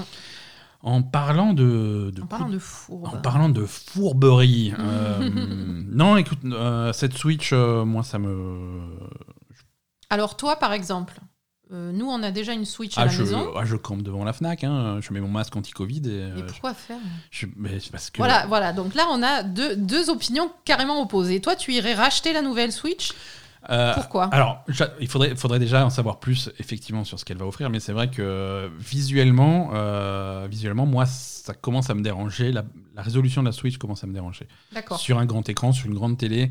Ah oui, c'est un problème. Nous, alors, nous, on a, on, on a une télé plutôt grande. Euh, Animal Crossing en 1080p, c- c'est dommage. Euh, Si tu me donnes une Switch un petit peu plus puissante, capable d'augmenter la résolution de, de- de jeux comme ça, comme Animal Crossing, comme, euh, bah, comme Mario, là, qui est, qui est sorti récemment, c'est un joli jeu, hein, tu vois. C'est Mario sur Tetra 3D World. Oui. Ouais, c'est ça. C'est- un, joli jeu, c'est coloré, c'est un style graphique qui, qui va bien et tout, mais voilà, tu, tu pourrais gagner en finesse. Pourrais Ah, gagner en sûr, finesse, c'est- c'est dommage. Donc toi, c'est plutôt pour l'image, tu, tu serais prêt à investir parce que combien elle va Ouais. coûter cette nouvelle Switch? Ah bah ça, on va savoir. Hein. 400 C'est- euros Et Il y a des chances, ouais. Y a Donc des tu chances serais prêt à, 350 à 400, je pense. à réinvestir 400 euros dans une Switch et revendre l'ancienne alors? Ouais, encore une fois, revendre Pour, euh, l'ancienne parce que euh, pour même, avoir une amélioration d'image. euh, même si on est même si on est deux joueurs à la maison, on, a, on est rarement à deux à avoir envie de jouer à la Switch en même temps, donc on n'a pas ouais, besoin. moi, je suis pas trop sur la Switch en général, c'est assez rare. donc, non, nous on n'a pas besoin de deux Switch, mais oui, après mm. à voir, à voir, à réfléchir, parce que mon la Switch que j'ai actuellement, c'est la Switch Animal Crossing et elle est très jolie. Je sais pas si je m'en séparerai. Ah, c'est vrai. Ah, attends, c'est la deuxième Switch que tu achètes. oui, mais l'autre, je l'avais vendue. Oui. Voilà. Non, mais voilà. non, mais je veux dire, toi, à chaque fois qu'ils sortent une Switch, c'est bon, es public, quoi. Alors non, pas à chaque fois, tu vois, là, ils ont sorti la Switch Mario rouge et, rouge et bleu, là, j'ai résisté, je l'ai pas acheté. Euh, j'ai j'ai été très sage. Bon, euh, changeons de sujet avant la scène de ménage. Euh, parlons, parlons Bon, donc Ben n'est pas assez économe. Voilà.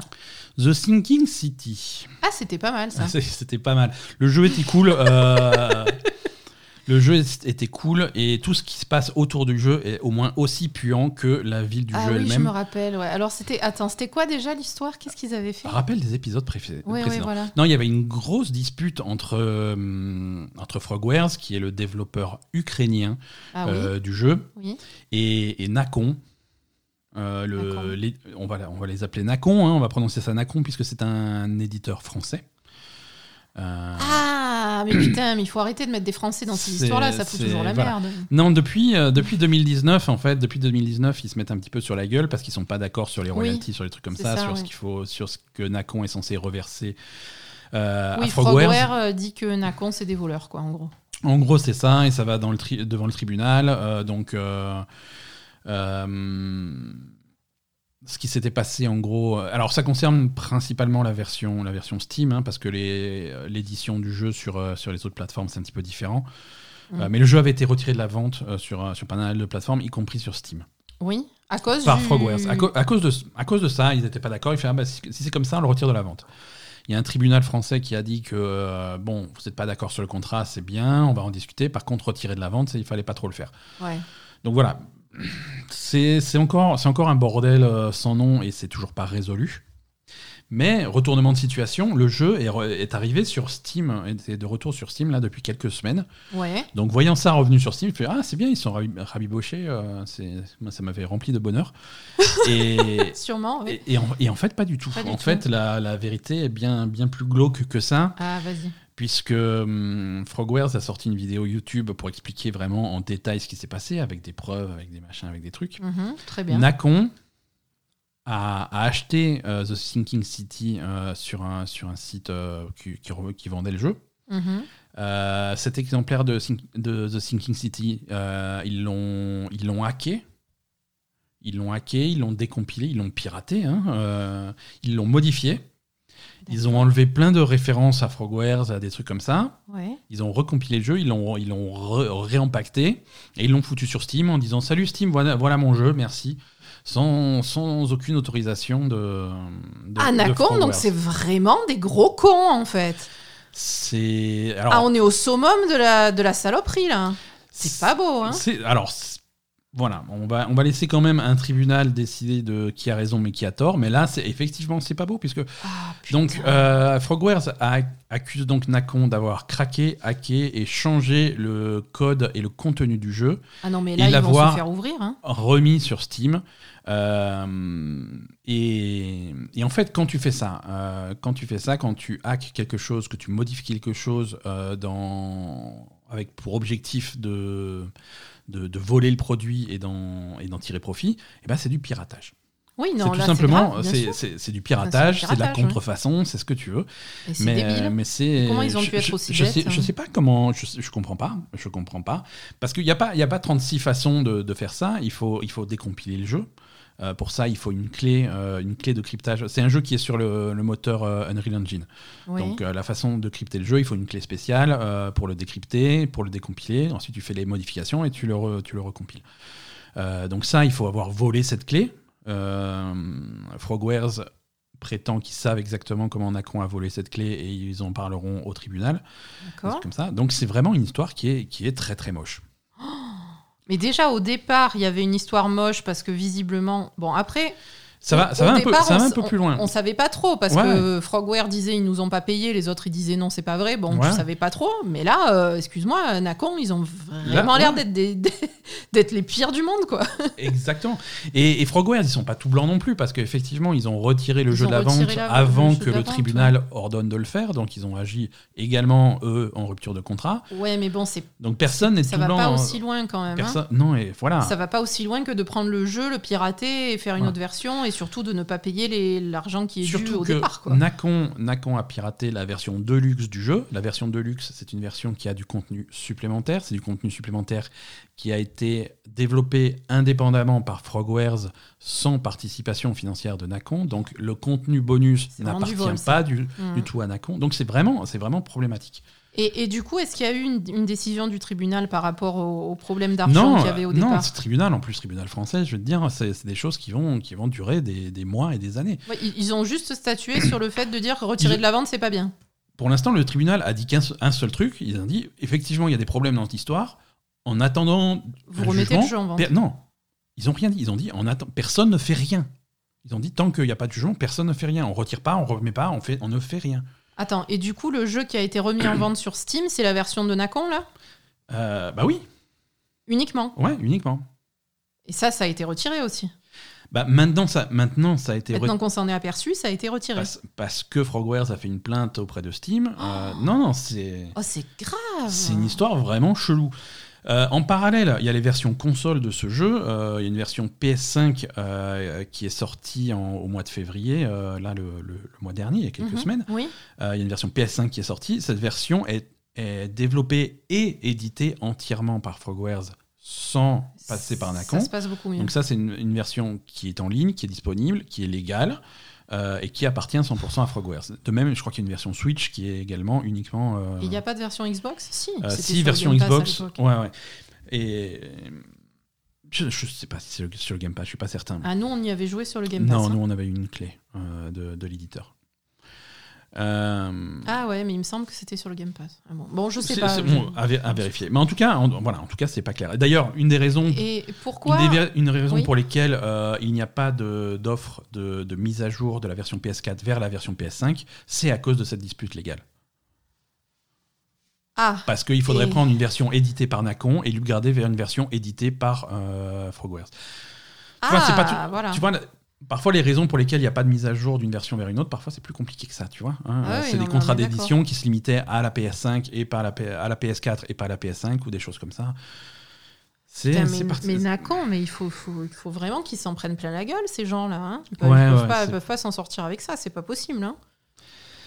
On, va suivre l'histoire en tout cas, mais c'est pas beau et je sais pas comment ils vont s'en sortir hein, parce que si, si c'est effectivement prouvé devant un tribunal, tout ce qui est euh, tout ce qui est avancé par Frogwares, c'est des accusations c'est des accusations extrêmement graves.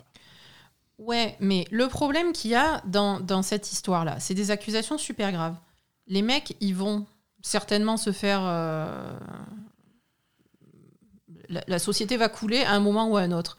En attendant, Frogware, ils ont pas leur fric, ils se sont fait hacker leur truc. euh, c'est eux qui sont dans la merde, en fait. D'après Nacon, euh, d'après Nacon, euh, ils ont Nacon a quand même reversé plus de 10 millions en- à, à Frogwares. Pour eux, pour eux, les comptes sont bons. hein. Je veux dire, il y a une dispute sur le montant, mais ils n'ont pas ils ont pas rien payé, tu vois.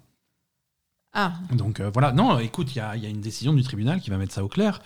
Mais moi, j'aime pas non plus que ça soit de la part de Nacon ou de Frogwares. Moi, ce que j'aime pas, c'est déballer tout ça au public pour, euh, pour se mettre vraiment, pour essayer de mettre le public et l'opinion publique dans un camp ou dans l'autre. Euh, oui, on a un Mhm. système légal qui met du temps, c'est long, c'est foireux, mais il faut peut-être attendre que qu'on ait une vraie décision de justice plutôt que que mais c'est fort. Enfin, ça dé- que de se mettre justement le, le public ado ou dans la poche avec une vidéo YouTube bien tournée, quelques tweets. Quoi. C'est... Eh, Après, ça dépend dans quelle situation tu es. Effectivement, si tu me dis qu'ils ont déjà reçu 10 millions euh, et qu'ils se disputent. Je sais sur, pas, j'ai euh, pas vu le chèque, j'ai pas vu le truc. C'est des gens qui disent des choses, euh, moi, j'ai- j'en sais rien. Après, ça dépend. Si ton entreprise est vraiment dans la merde et que ton studio est dans la merde, euh, risque de fermer parce que les autres t'ont pas payé les trucs, euh, ouais, il y, a- y de- il y a de quoi faire des tweets et des, des vidéos. Hein, mais- Frogwares, ils vont bien, hein, ils, vont, il y a- ils vont publier, il y a- ils sortent Ouais, le nouveau va, hein. ils, ils sortent le mois prochain ou le mois d'après le nouveau Sherlock Holmes, euh, ils, sont- ils continuent à faire leur truc. euh, Ça va bien pour eux. hein, Ils, ont, ils ont touché de l'argent de, de Sinking City, c'est un jeu qui a été un succès. euh, Qu'est-ce qui nous emmerde Euh, bah, Non, mais je veux dire, comme tu dis, qu'est-ce qu'ils ont besoin d'étaler ça euh, voilà. euh, Tu vois, si c'est si c'est pas au point que, que, que c'est un problème pour le studio ou que ce Voilà, moi, que- vraiment quelque chose de, ce de- que j'en de ressors- tragique, euh, tu le, tu le fais pas, quoi. Ce, ce que j'en ressors, c'est que certainement ni Nacon ni Frogwares sont tout blancs dans cette histoire. Et, euh, et l'idée de tout, tout balancer au public euh, et tout déballer sur la place publique, ça me, ça me plaît pas. Mm. Donc on va voir, on va voir ce qui se passe. hein. On va voir ce qui se passe. Euh, Puisqu'on parle de, de, de jeux problématiques, euh, Hogwarts Legacy, euh, Ah, l'héritage de Poudlard, Harry Potter, Putain, c'est vrai. ça. euh, des, des nouvelles plutôt positives au milieu d'un- jeu qui en lui-même est problématique. Pourquoi il est problématique? Alors, on va rappeler quand même que ce jeu, l'héritage de Poudlard, c'est un jeu dans l'univers d'Harry Potter qui Oui. se passe plusieurs années avant Harry Potter, donc ça va être euh, l'école des sorciers, des trucs comme ça, mais sans les personnages du film et des livres que tu connais. D'accord. Euh, ça, le, le jeu en lui-même, les bandes annonces ont l'air plutôt cool. hein. Ça a l'air d'être Mhm. un jeu de rôle dans cet univers qui est, qui est un univers plutôt, plutôt sympa. Ça a Oui. l'air- ça a l'air très cool. C'est Warner qui fait ça. Euh, le, le jeu a deux problèmes principaux. Euh, c'est la créatrice d'Harry Potter, euh, J.K. Rowling, qui, est, qui exprime sur Twitter et à qui veut bien l'entendre des propos un petit peu. Euh, problématique au niveau de la communauté trans. hein. C'est une dame qui est clairement transphobe et qui ne s'en cache pas. Euh, Mais elle continue. Oui, elle continue. Elle est, elle est- Non, non, c'est trans- ouvertement. Ah oui, euh, c'est ouvertement et fière de l'être. hein. Donc c'est voilà, c'est tu- c'est. Et c'est pas interdit par une loi quelconque? Alors ça dépend. Tu tu tu es un petit peu sur le fil, à mi-chemin entre la liberté d'expression et l'incitation à la haine. Tu vois, ça. un petit peu entre les deux, mais voilà.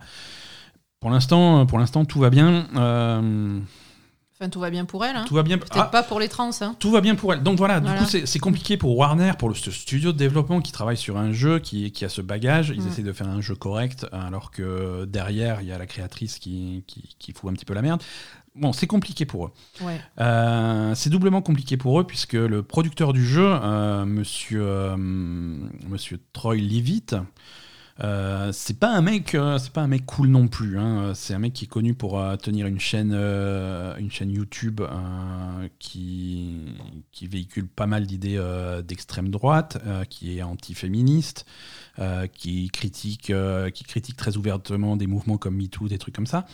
Mais Donc voilà. ils ont fait exprès. Je sais veux pas. dire, Ah ouais, non, moment, non, tu cherches la merde là. c'est un ramassis de, de Voldemort. Donc voilà, c'est un jeu Donc qui a un lui, c'est problème. qui Lui, c'est le producteur du jeu. Mais putain, mais virez-le. Enfin, je veux dire, c'est pas compliqué quoi. Laisse-moi finir ma news, tu vas être contente dans quelques minutes. D'accord, pardon. Euh, donc deux, deux news sur euh, l'héritage de Poudlard, de Poudlard. Déjà, ça c'est une rumeur, mais euh, ça, ça, ça a l'air. Là encore, c'est Bloomberg qui est sur la rumeur.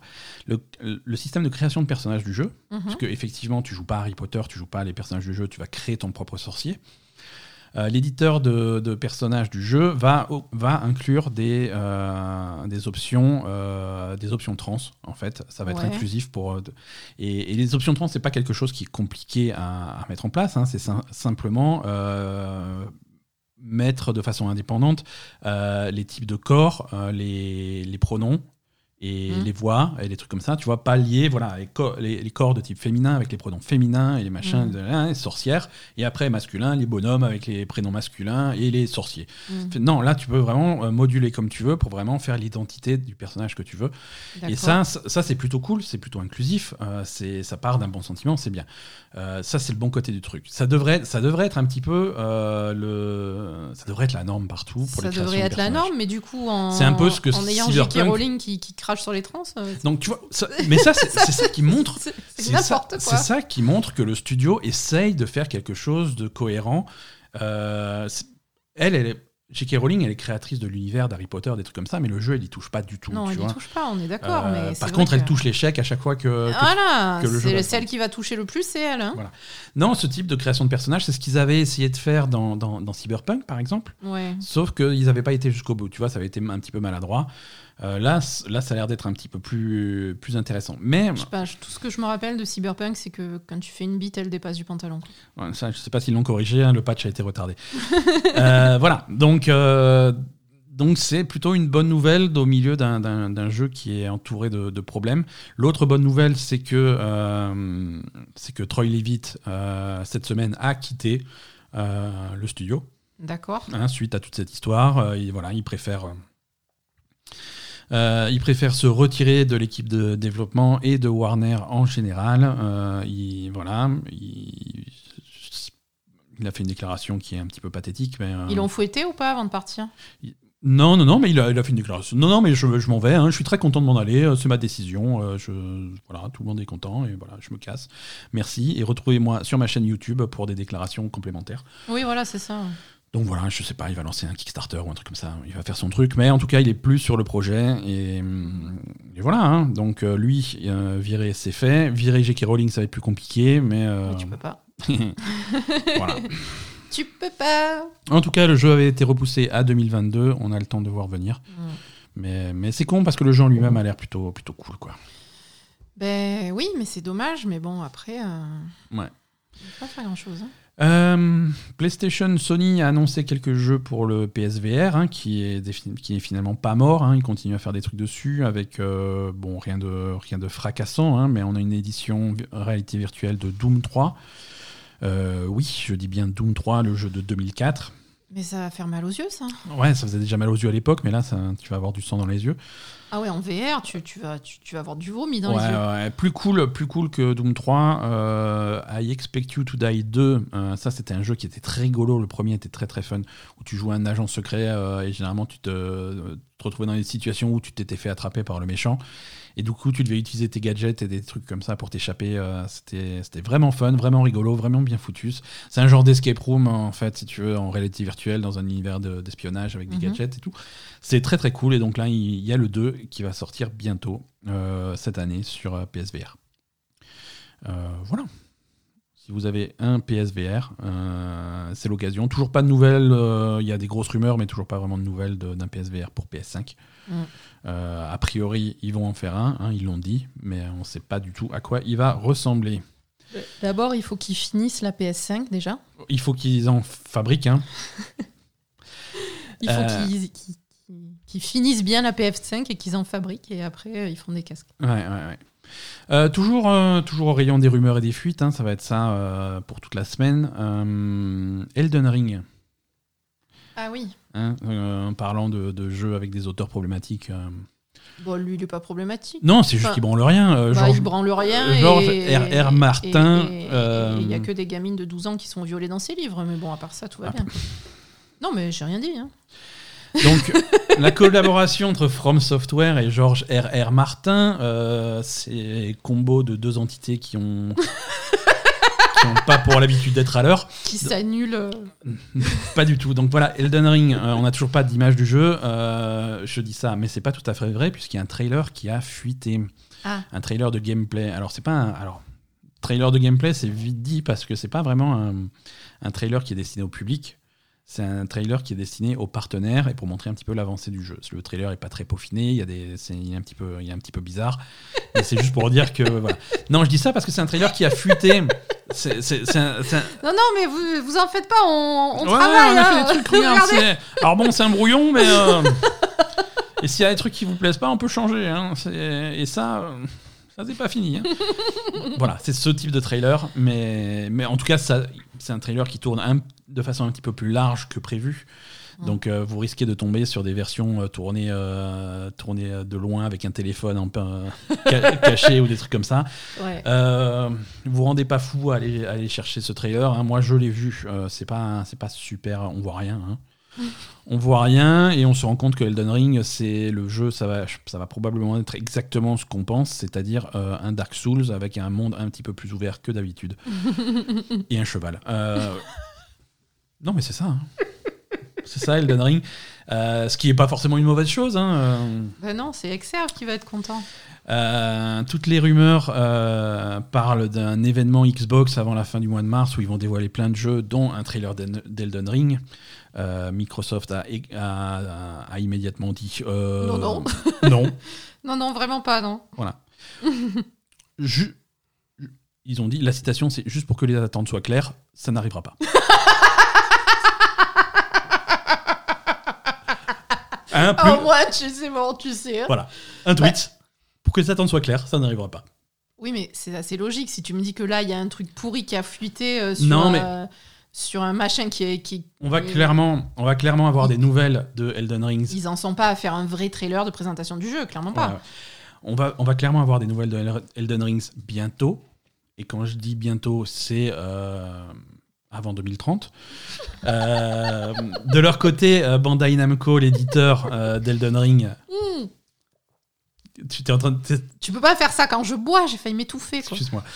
Euh, de son côté, Bandai Namco, qui est l'éditeur d'Elden Ring, a déposé une marque d'un truc qui s'appelle Bandai Namco Next, qui pourrait très bien être un événement style euh, Nintendo Direct, PlayStation State of Play, machin, pour annoncer leur futur jeu et, leur nouveau, et donner des nouveautés. Donc peut-être qu'il y aura un trailer d'Elden Ring à ce truc-là. Hmm. Mais quand Je sais pas. Bientôt, un jour peut-être. Je sais pas. Oui, non, ils sont. je- Non, non, j'ai rien. Après, j'ai rien de concret. hein. Je vous avais prévenu en début d'épisode, euh, il y aura rien de concret dans, de- jusqu'à la fin du truc. hein. Ben, concrètement, il y aura pas de trailer de Elden Ring. euh, Ouais, au- ouais, ouais. au- Euh, Il y a un gros patch qui arrive dans, pour Marvel's Avengers euh, Ah qui, va, qui va ajouter euh, bah, déjà de base les versions nouvelle génération du jeu. Donc ça c'est plutôt cool. Mhm. C'est un, jeu- c'est un- c'est un jeu qui a quelques problèmes, hein, donc il continue à travailler pour, pour l'améliorer. Ça c'est plutôt une bonne nouvelle, surtout pour ceux qui sont fans du truc.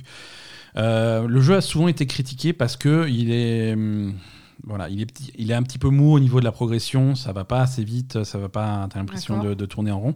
Donc là, le patch, qu'est-ce qu'ils vont faire? Ils vont ils vont le rendre encore plus lent.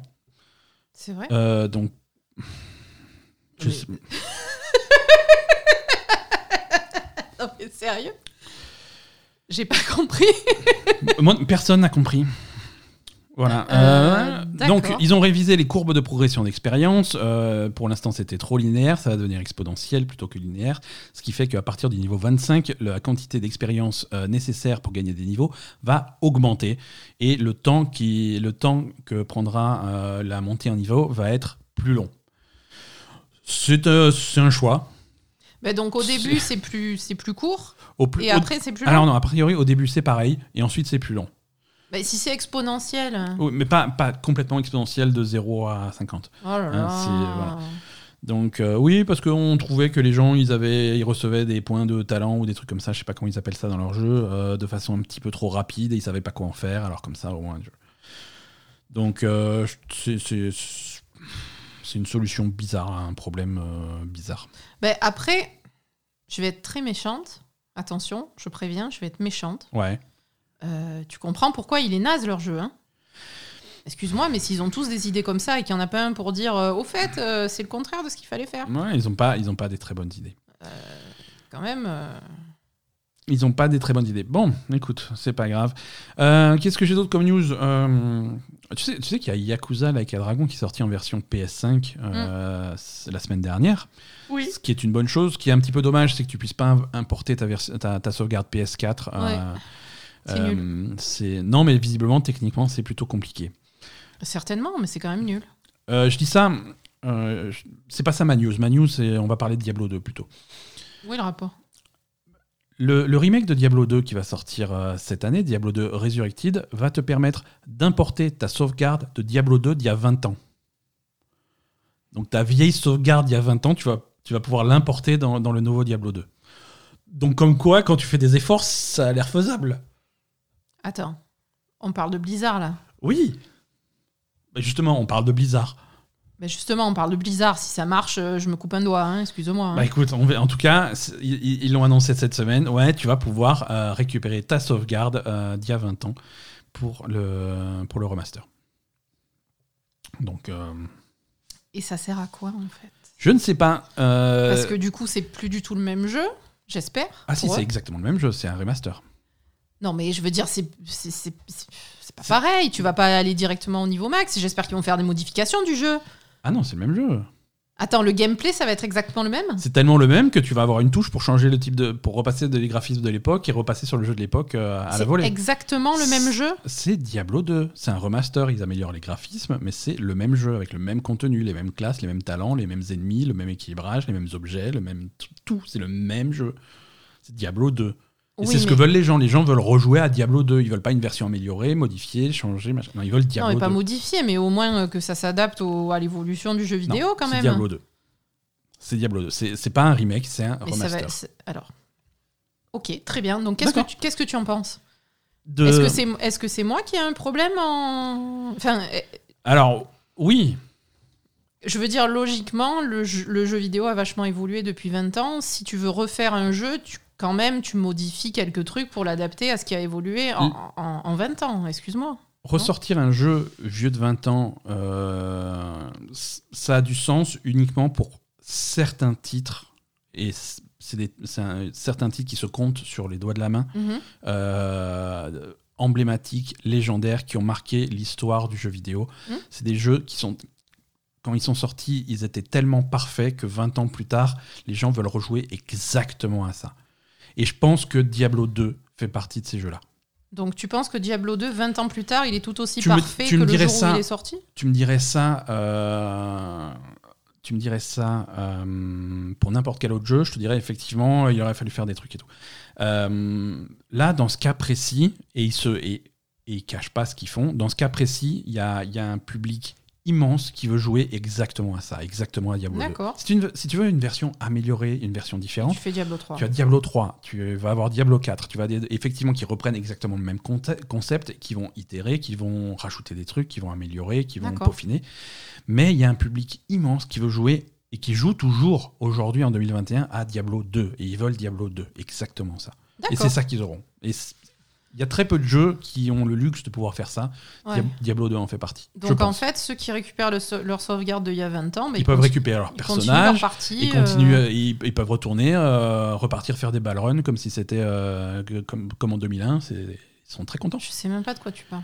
C'est le boss, le boss final que tu fais en boucle pour avoir les meilleurs loots et tu recommences et tu fais tout le temps la même chose. Et les gens ils font ça, et ils font ça depuis 20 ans, ils veulent pas s'arrêter. D'accord. Et c'est ça, c'est Diablo. Non, mais c'est bien. Après, moi, ça me permettra d'y jouer parce que j'y ai pas joué. Voilà, voilà, tu euh, vas pouvoir découvrir Mais je jeu. pensais quand même qu'il y avait un petit Non. travail euh, de Non, non. juste d'adaptation, quoi. Pas... C'est des meilleurs graphismes, une meilleure résolution, des effets de lumière, des trucs pour rendre, présenter ça joliment, mais présenter le même jeu joliment. Ok. Pourquoi pas, hein. Euh, Valve, créateur de Half-Life, de Steam, mais également de Artifact, hein, leur jeu de cartes euh, qui a fait un bid. Je sais même pas ce que c'est. Ouais, pourtant on en a parlé dans ce podcast, mais tu as oublié Non, mais instantanément. pas les choses de ce podcast. Euh, non, ils avaient lancé donc leur jeu de cartes en 2018 et ça avait fait un bid. Alors ils l'avaient retiré de la vente. Ils ont dit on va le retravailler, on va le rebooter. Ils ont re- voilà, ils ont fait Artifact 2.0 qui a été le grand reboot du truc. Le grand reboot du truc a également fait un bid. Donc les euh, pauvres. eh C'est dur, ça. c'est hein. dur. Donc là, ils ont annoncé cette semaine que ça y est, ils coupaient euh, complètement le développement de Artifact, que ce soit euh, les deux versions. Et le jeu reste disponible gratuitement. Les deux versions restent disponibles gratuitement, mais euh, il n'y a plus aucun développement de ce jeu.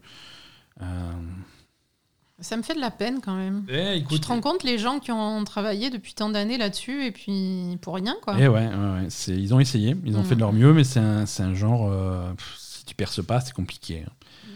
C'est. Bah, et c'est- puis pour les cartes, t'as déjà ceux qui sont là et puis. Voilà, tu as, une bonne concurrence qui est en place Oui. et pour euh, faire bouger le truc, euh, c'est pas évident. c'est pas évident. Et même quand tu t'appelles Valve et que tu fais, euh, voilà, c'est des gens qui font, ils n'ont pas fait des tonnes de jeux, mais les jeux qu'ils ont fait ont tous été légendaires, que ce soit Half-Life, Left 4 Dead, euh, Portal, Dota 2, euh, voilà. Et après, dans cette lignée, tu dis, et maintenant on sort un jeu de cartes, ça s'appelle Artifact, tu t'attends à ce que ça soit la, nou- la nouvelle référence. Ça l'a pas été. Ça l'a pas été. Non, non. Allez, c'est l'heure des, des acquisitions, euh, les fusions de studios et ce genre de trucs. Euh, Epic, bien connu pour euh, leur pour Fortnite, pour leur moteur graphique et pour leur boutique qui n'a pas de chariot. Epic a, a racheté Mediatonic, le studio qui a sorti récemment Fall Guys. Mm. Euh, donc voilà, Fall Guys rejoint la famille Epic. Euh, alors qu'est-ce que ça veut dire pour Fall Guys? On ne sait pas. Euh, ils ont publié une grosse page qui disent voilà avec des questions, euh, une grosse fac qui dit Fall Guys. Alors ça continue à être disponible sur toutes les plateformes. Toutes les plateformes continuent à être soutenues. Est-ce que ça va devenir free to play? Pour l'instant, on n'a rien à annoncer. Euh, Est-ce que c'est la même équipe qui continue à travailler dessus ou pas? Oui, c'est oui, c'est la même équipe qui continue à travailler dessus. Ils ont ils- simplement ils ont des nouveaux patrons quoi. Maintenant c'est ils sont chez Epic.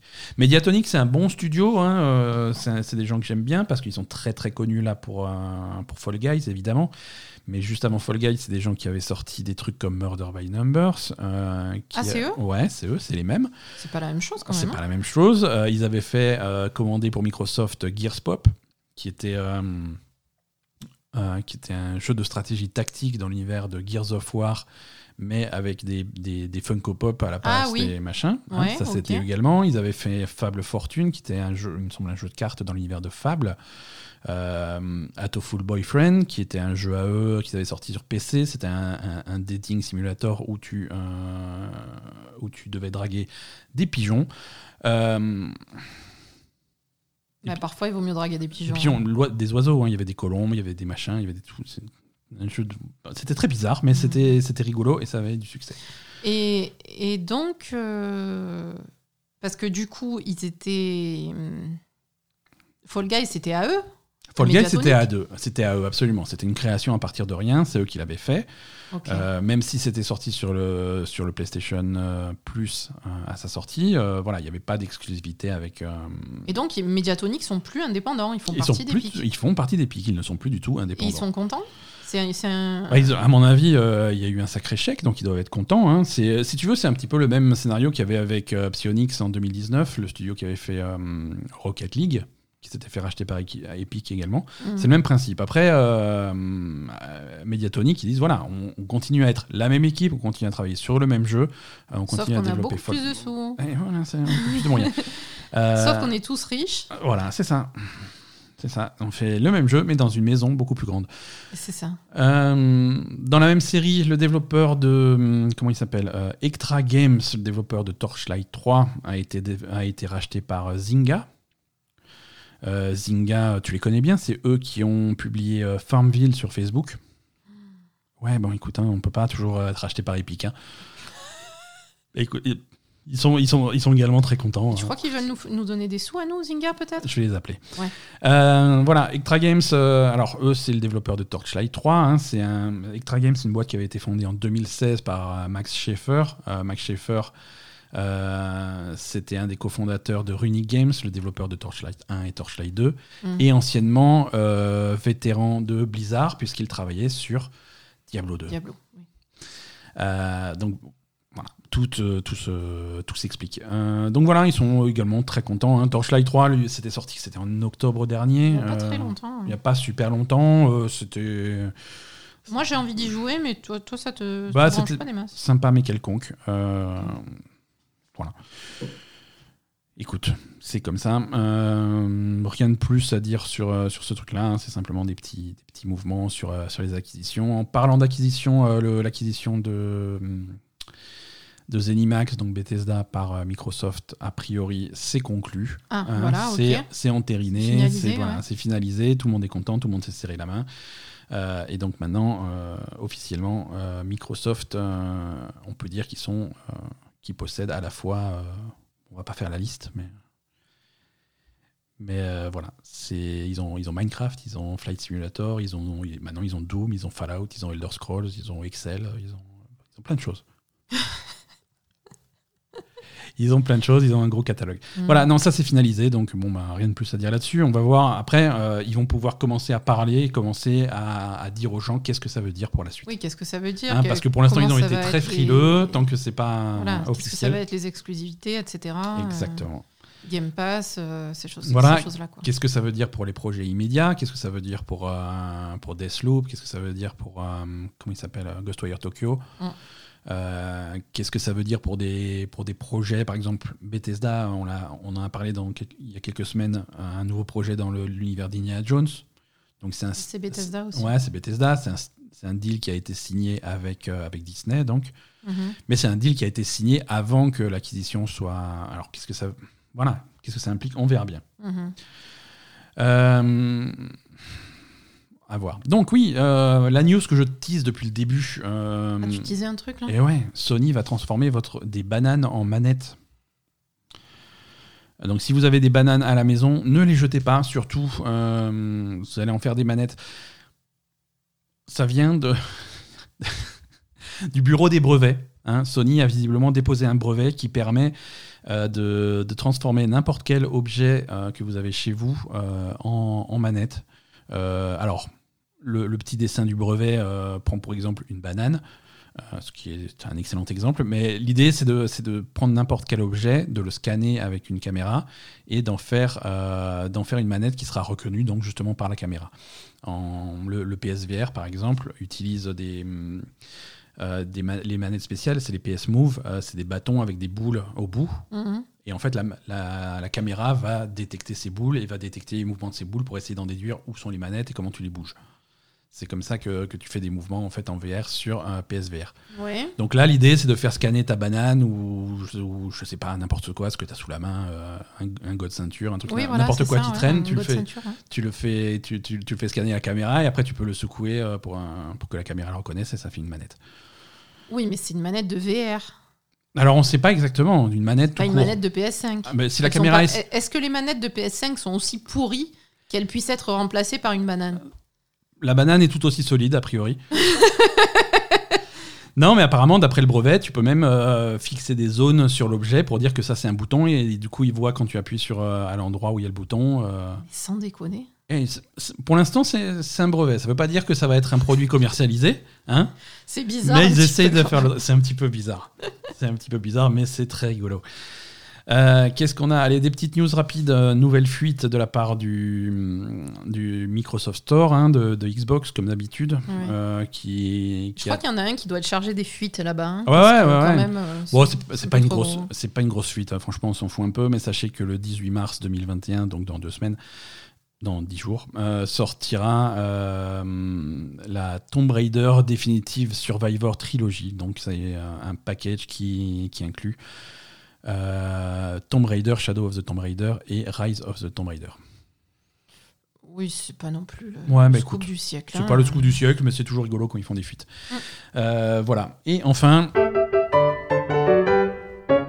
tout est repoussé.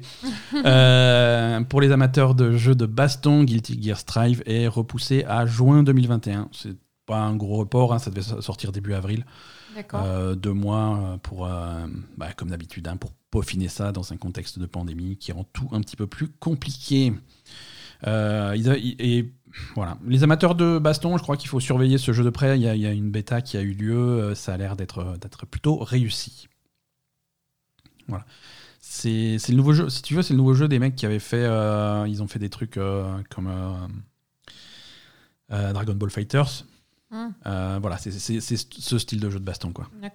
C'est comme ils, ils- bossent souvent avec des licences, mais après quand ils bossent sur leur personnage à eux et leur univers à eux, c'est les Guilty Gear. quoi.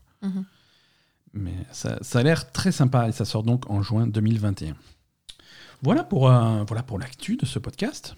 Mhm. Hein, on, on se dirige tout doucement vers la fin, vers un petit agenda des, des- des sorties. Qu'est-ce qui sort cette semaine, ma chère Asa? Est-ce que tu le sais?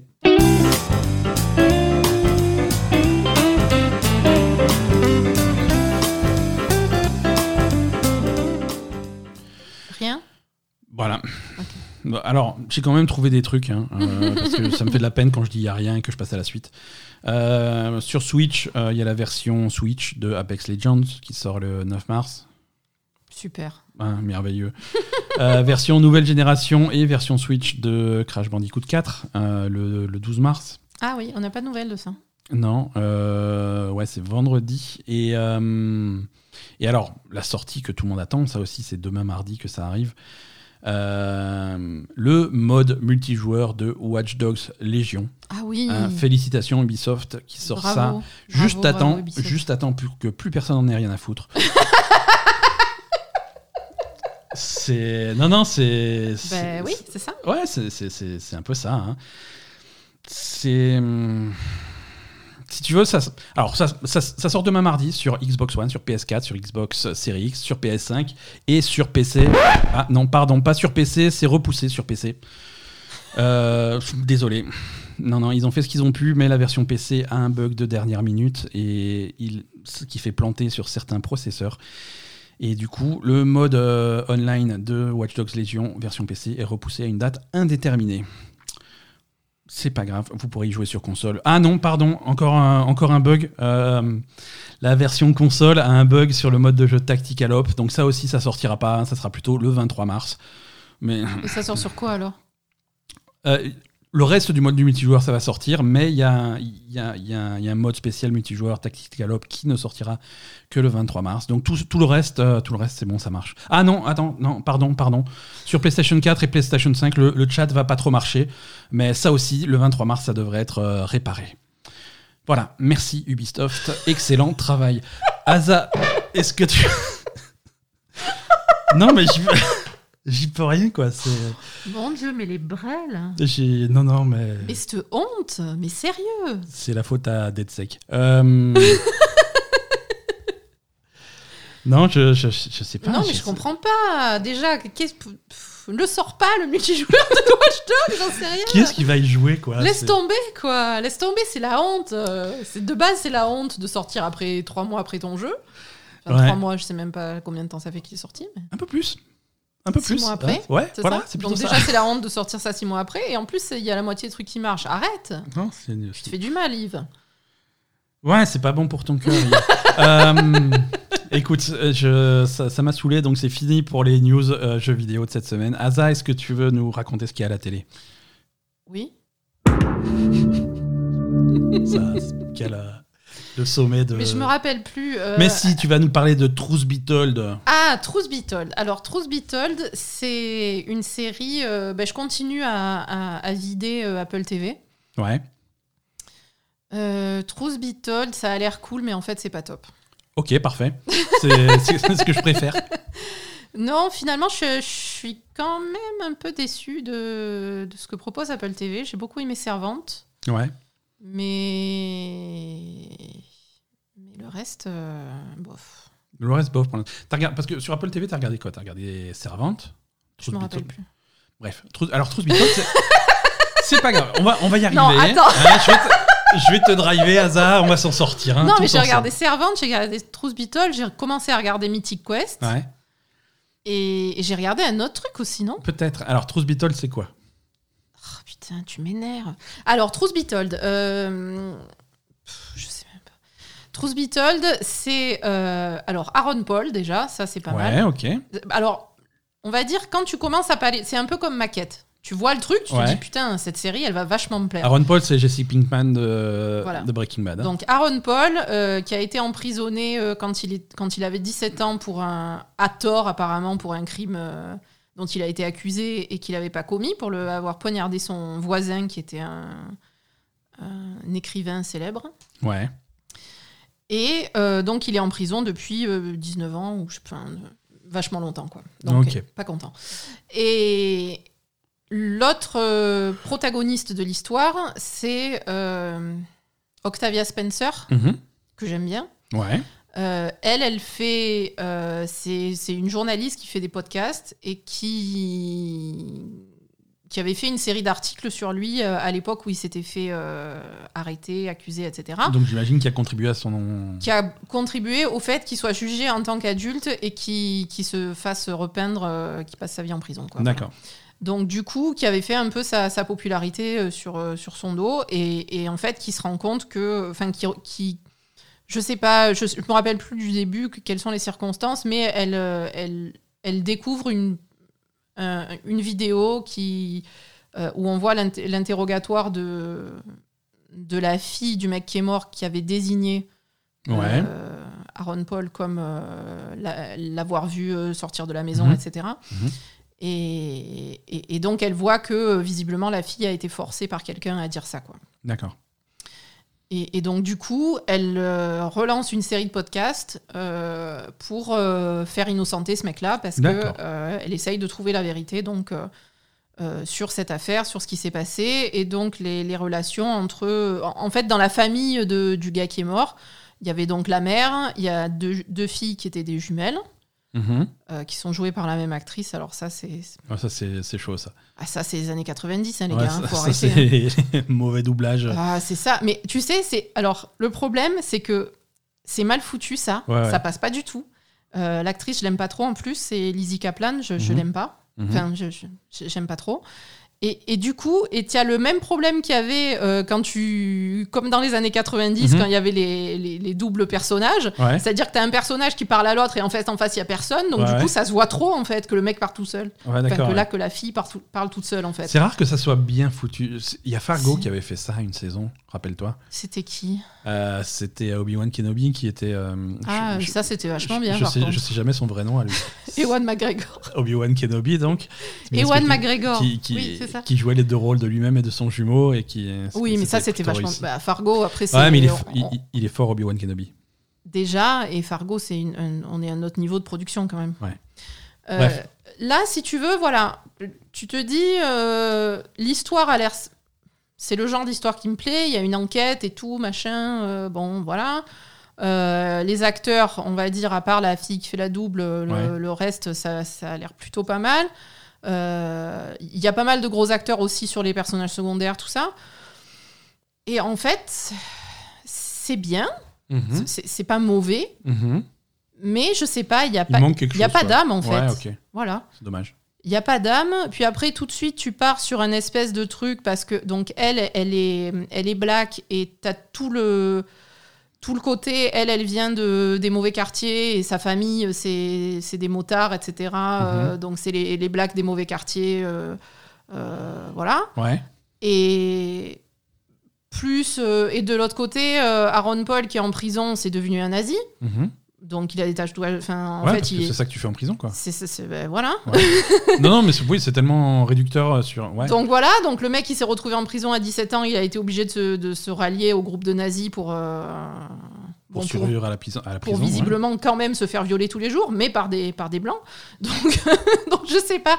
Et il y a cette espèce de, de justement, le- la série va essayer de jouer sur ça, la black qui va essayer de défendre le mec, mais en fait c'est un nazi, donc euh, c'est pas bien qu'elle le défende, mais elle le défend quand même parce que euh, c'est à cause d'elle qu'il est allé en prison, mais en fait il est pas vraiment nazi, il a fait ça parce qu'il était obligé, en fait il est gentil. Tu vois, c'est... Bof. Mhm. Ouais, ok. Voilà, tu vois un peu Ouais, le- c'est un petit peu, un petit peu léger, quoi. c'est- c'est- c'est c'est un petit peu et puis après elle alors elle aussi elle se elle se euh, elle, elle se sent proche de lui parce que euh, quand elle était petite elle avait des problèmes avec ses parents euh, parce qu'ils étaient dans des mauvais quartiers tout ça machin enfin tu vois Ouais. c'est c'est pas profond comme truc en fait c'est c'est très le, la psychologie va, va pas va pas très très loin en fait ça reste en surface de, Mm. des trucs un peu bateau Ouais, un peu de bateau, un peu cliché, j'ai un l'impression. peu cliché ouais. voilà c'est ça c'est très Donc, cliché Donc ça, c'est Truth Et- Be Told sur, euh, et, et sur c'est un peu TV. dommage Ouais. parce qu'avec le casting qu'il y a, ça aurait pu être bien mieux. Mm. Et, et voilà, Truth Be Told, ouais. Donc un peu déçu, mais c'est pas, pas mal quand même. Hein. Ok, d'accord. C'est pas non Euh, plus à, à- à éviter complètement, mais voilà. Ouais, ouais, ouais. Ok, est-ce qu'il y avait autre chose ou on, ou on garde pour la semaine prochaine? Ouais, que- ouais, ben. euh, comme tu veux. Bah, dis-moi. allez, c'est parti. Tu voulais aussi nous parler de, de Night Stalker.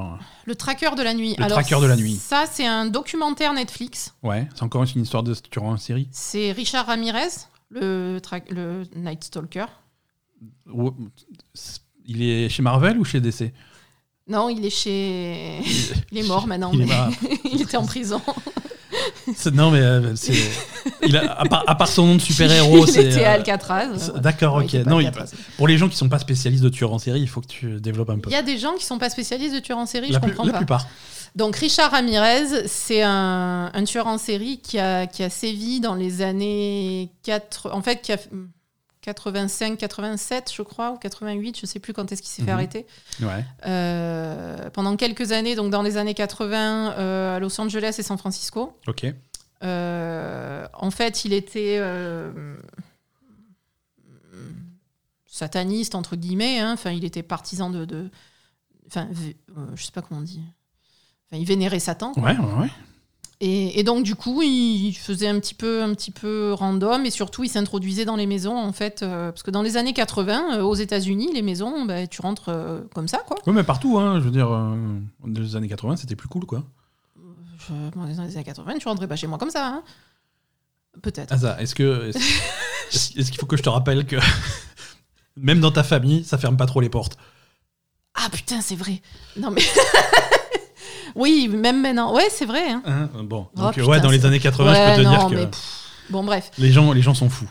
Les gens, les gens étaient cons dans les années 80. Et donc, du coup, euh, ben, le mec, son truc, c'était euh, il, mm, random. hein, il choisissait une maison. Même pas, hein, il y allait à l'arrache comme ça. Il prenait une maison, il prenait un truc dans la maison, il tuait les, les gens qui avaient dedans, il violait tout le monde, euh, que ce soit personnes âgées, enfants. euh, il kidnappait des enfants, il tuait tout le monde, quoi. C'était vraiment.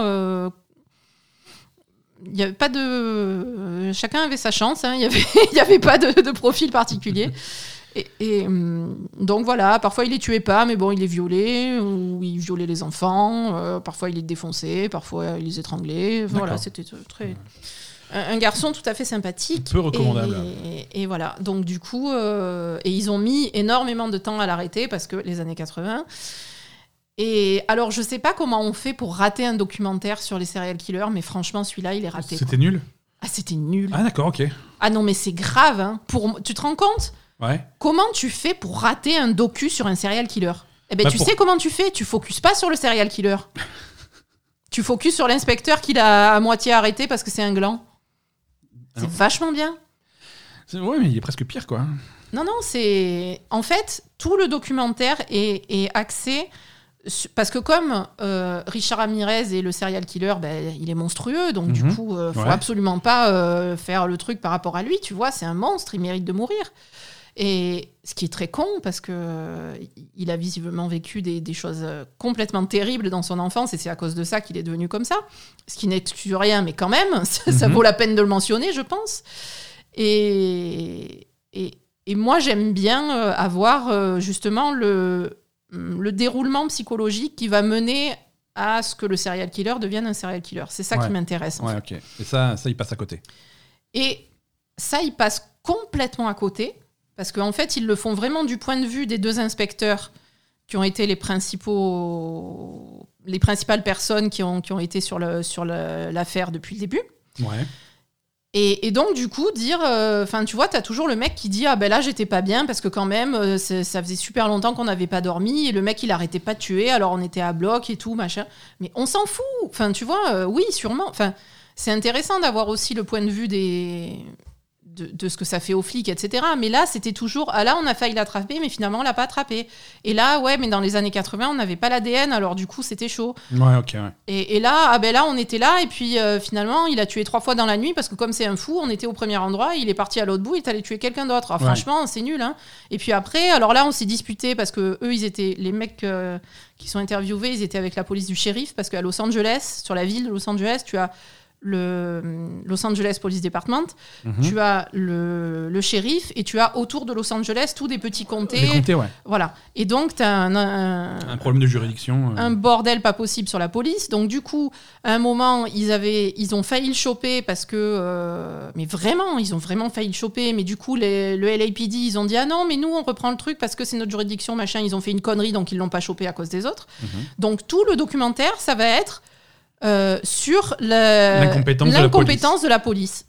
Et, et c'est- nul. Et en fait, Alors c'est c'est int- c'est intéressant aussi, tu vois, mais c'est pas forcément l'axe que tu recherchais, quoi. Mais c'est vrai que euh, montrer à quel point la police peut foirer ce genre de truc. euh, Oui, mais le documentaire est absolument pas axé comme ça. Ouais. Le documentaire est axé sur regarde-moi ces héros, ils ont passé des, des années de leur vie à traquer ce mec pour finalement l'attraper. Euh, et en plus, les mecs, ils se la pètent. C'est Ouais. genre, nous, on est les meilleurs inspecteurs de Los Angeles, on a toujours été considérés comme des légendes, on est trop des fous. Dès qu'on arrive, de, dès qu'on arrive sur une scène de crime, euh, tout le monde la ferme euh, parce que c'est nous les boss. Des trucs comme ça, quoi, tu vois mhm. des Mhm. gens qui se la pètent, mais d'une force, alors que ils ont fait un travail, mais pitoyable. hein. Et, et tout le documentaire, c'est ça. Et, et, je suis désolée, mais moi, ça m'intéresse pas, c'est malheureux.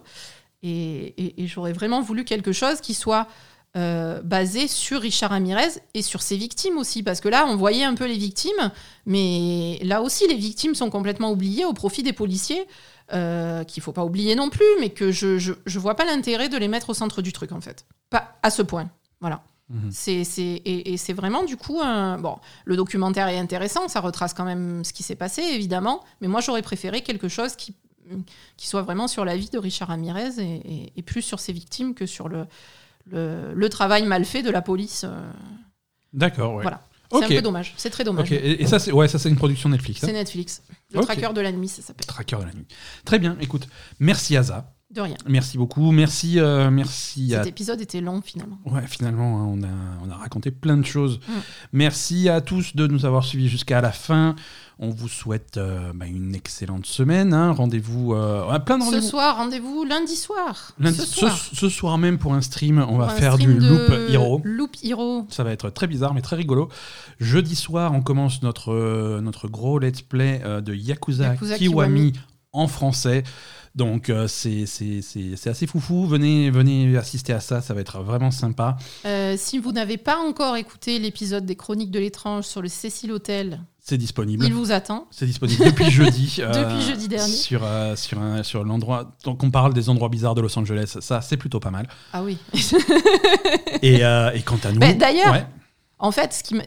Pardon, je suis désolée. La, la raison pour laquelle j'ai regardé le, le documentaire de Richard Ramirez, c'est que Richard Ramirez a habité au Cécile Hotel. Et voilà, comme ça, tout se retrouve. C'est ça. Voilà, ok, bah, c'est, bah, du coup, voilà, on a terminé. Merci à tous. On vous donne rendez-vous lundi prochain pour un nouvel épisode. Bye bye.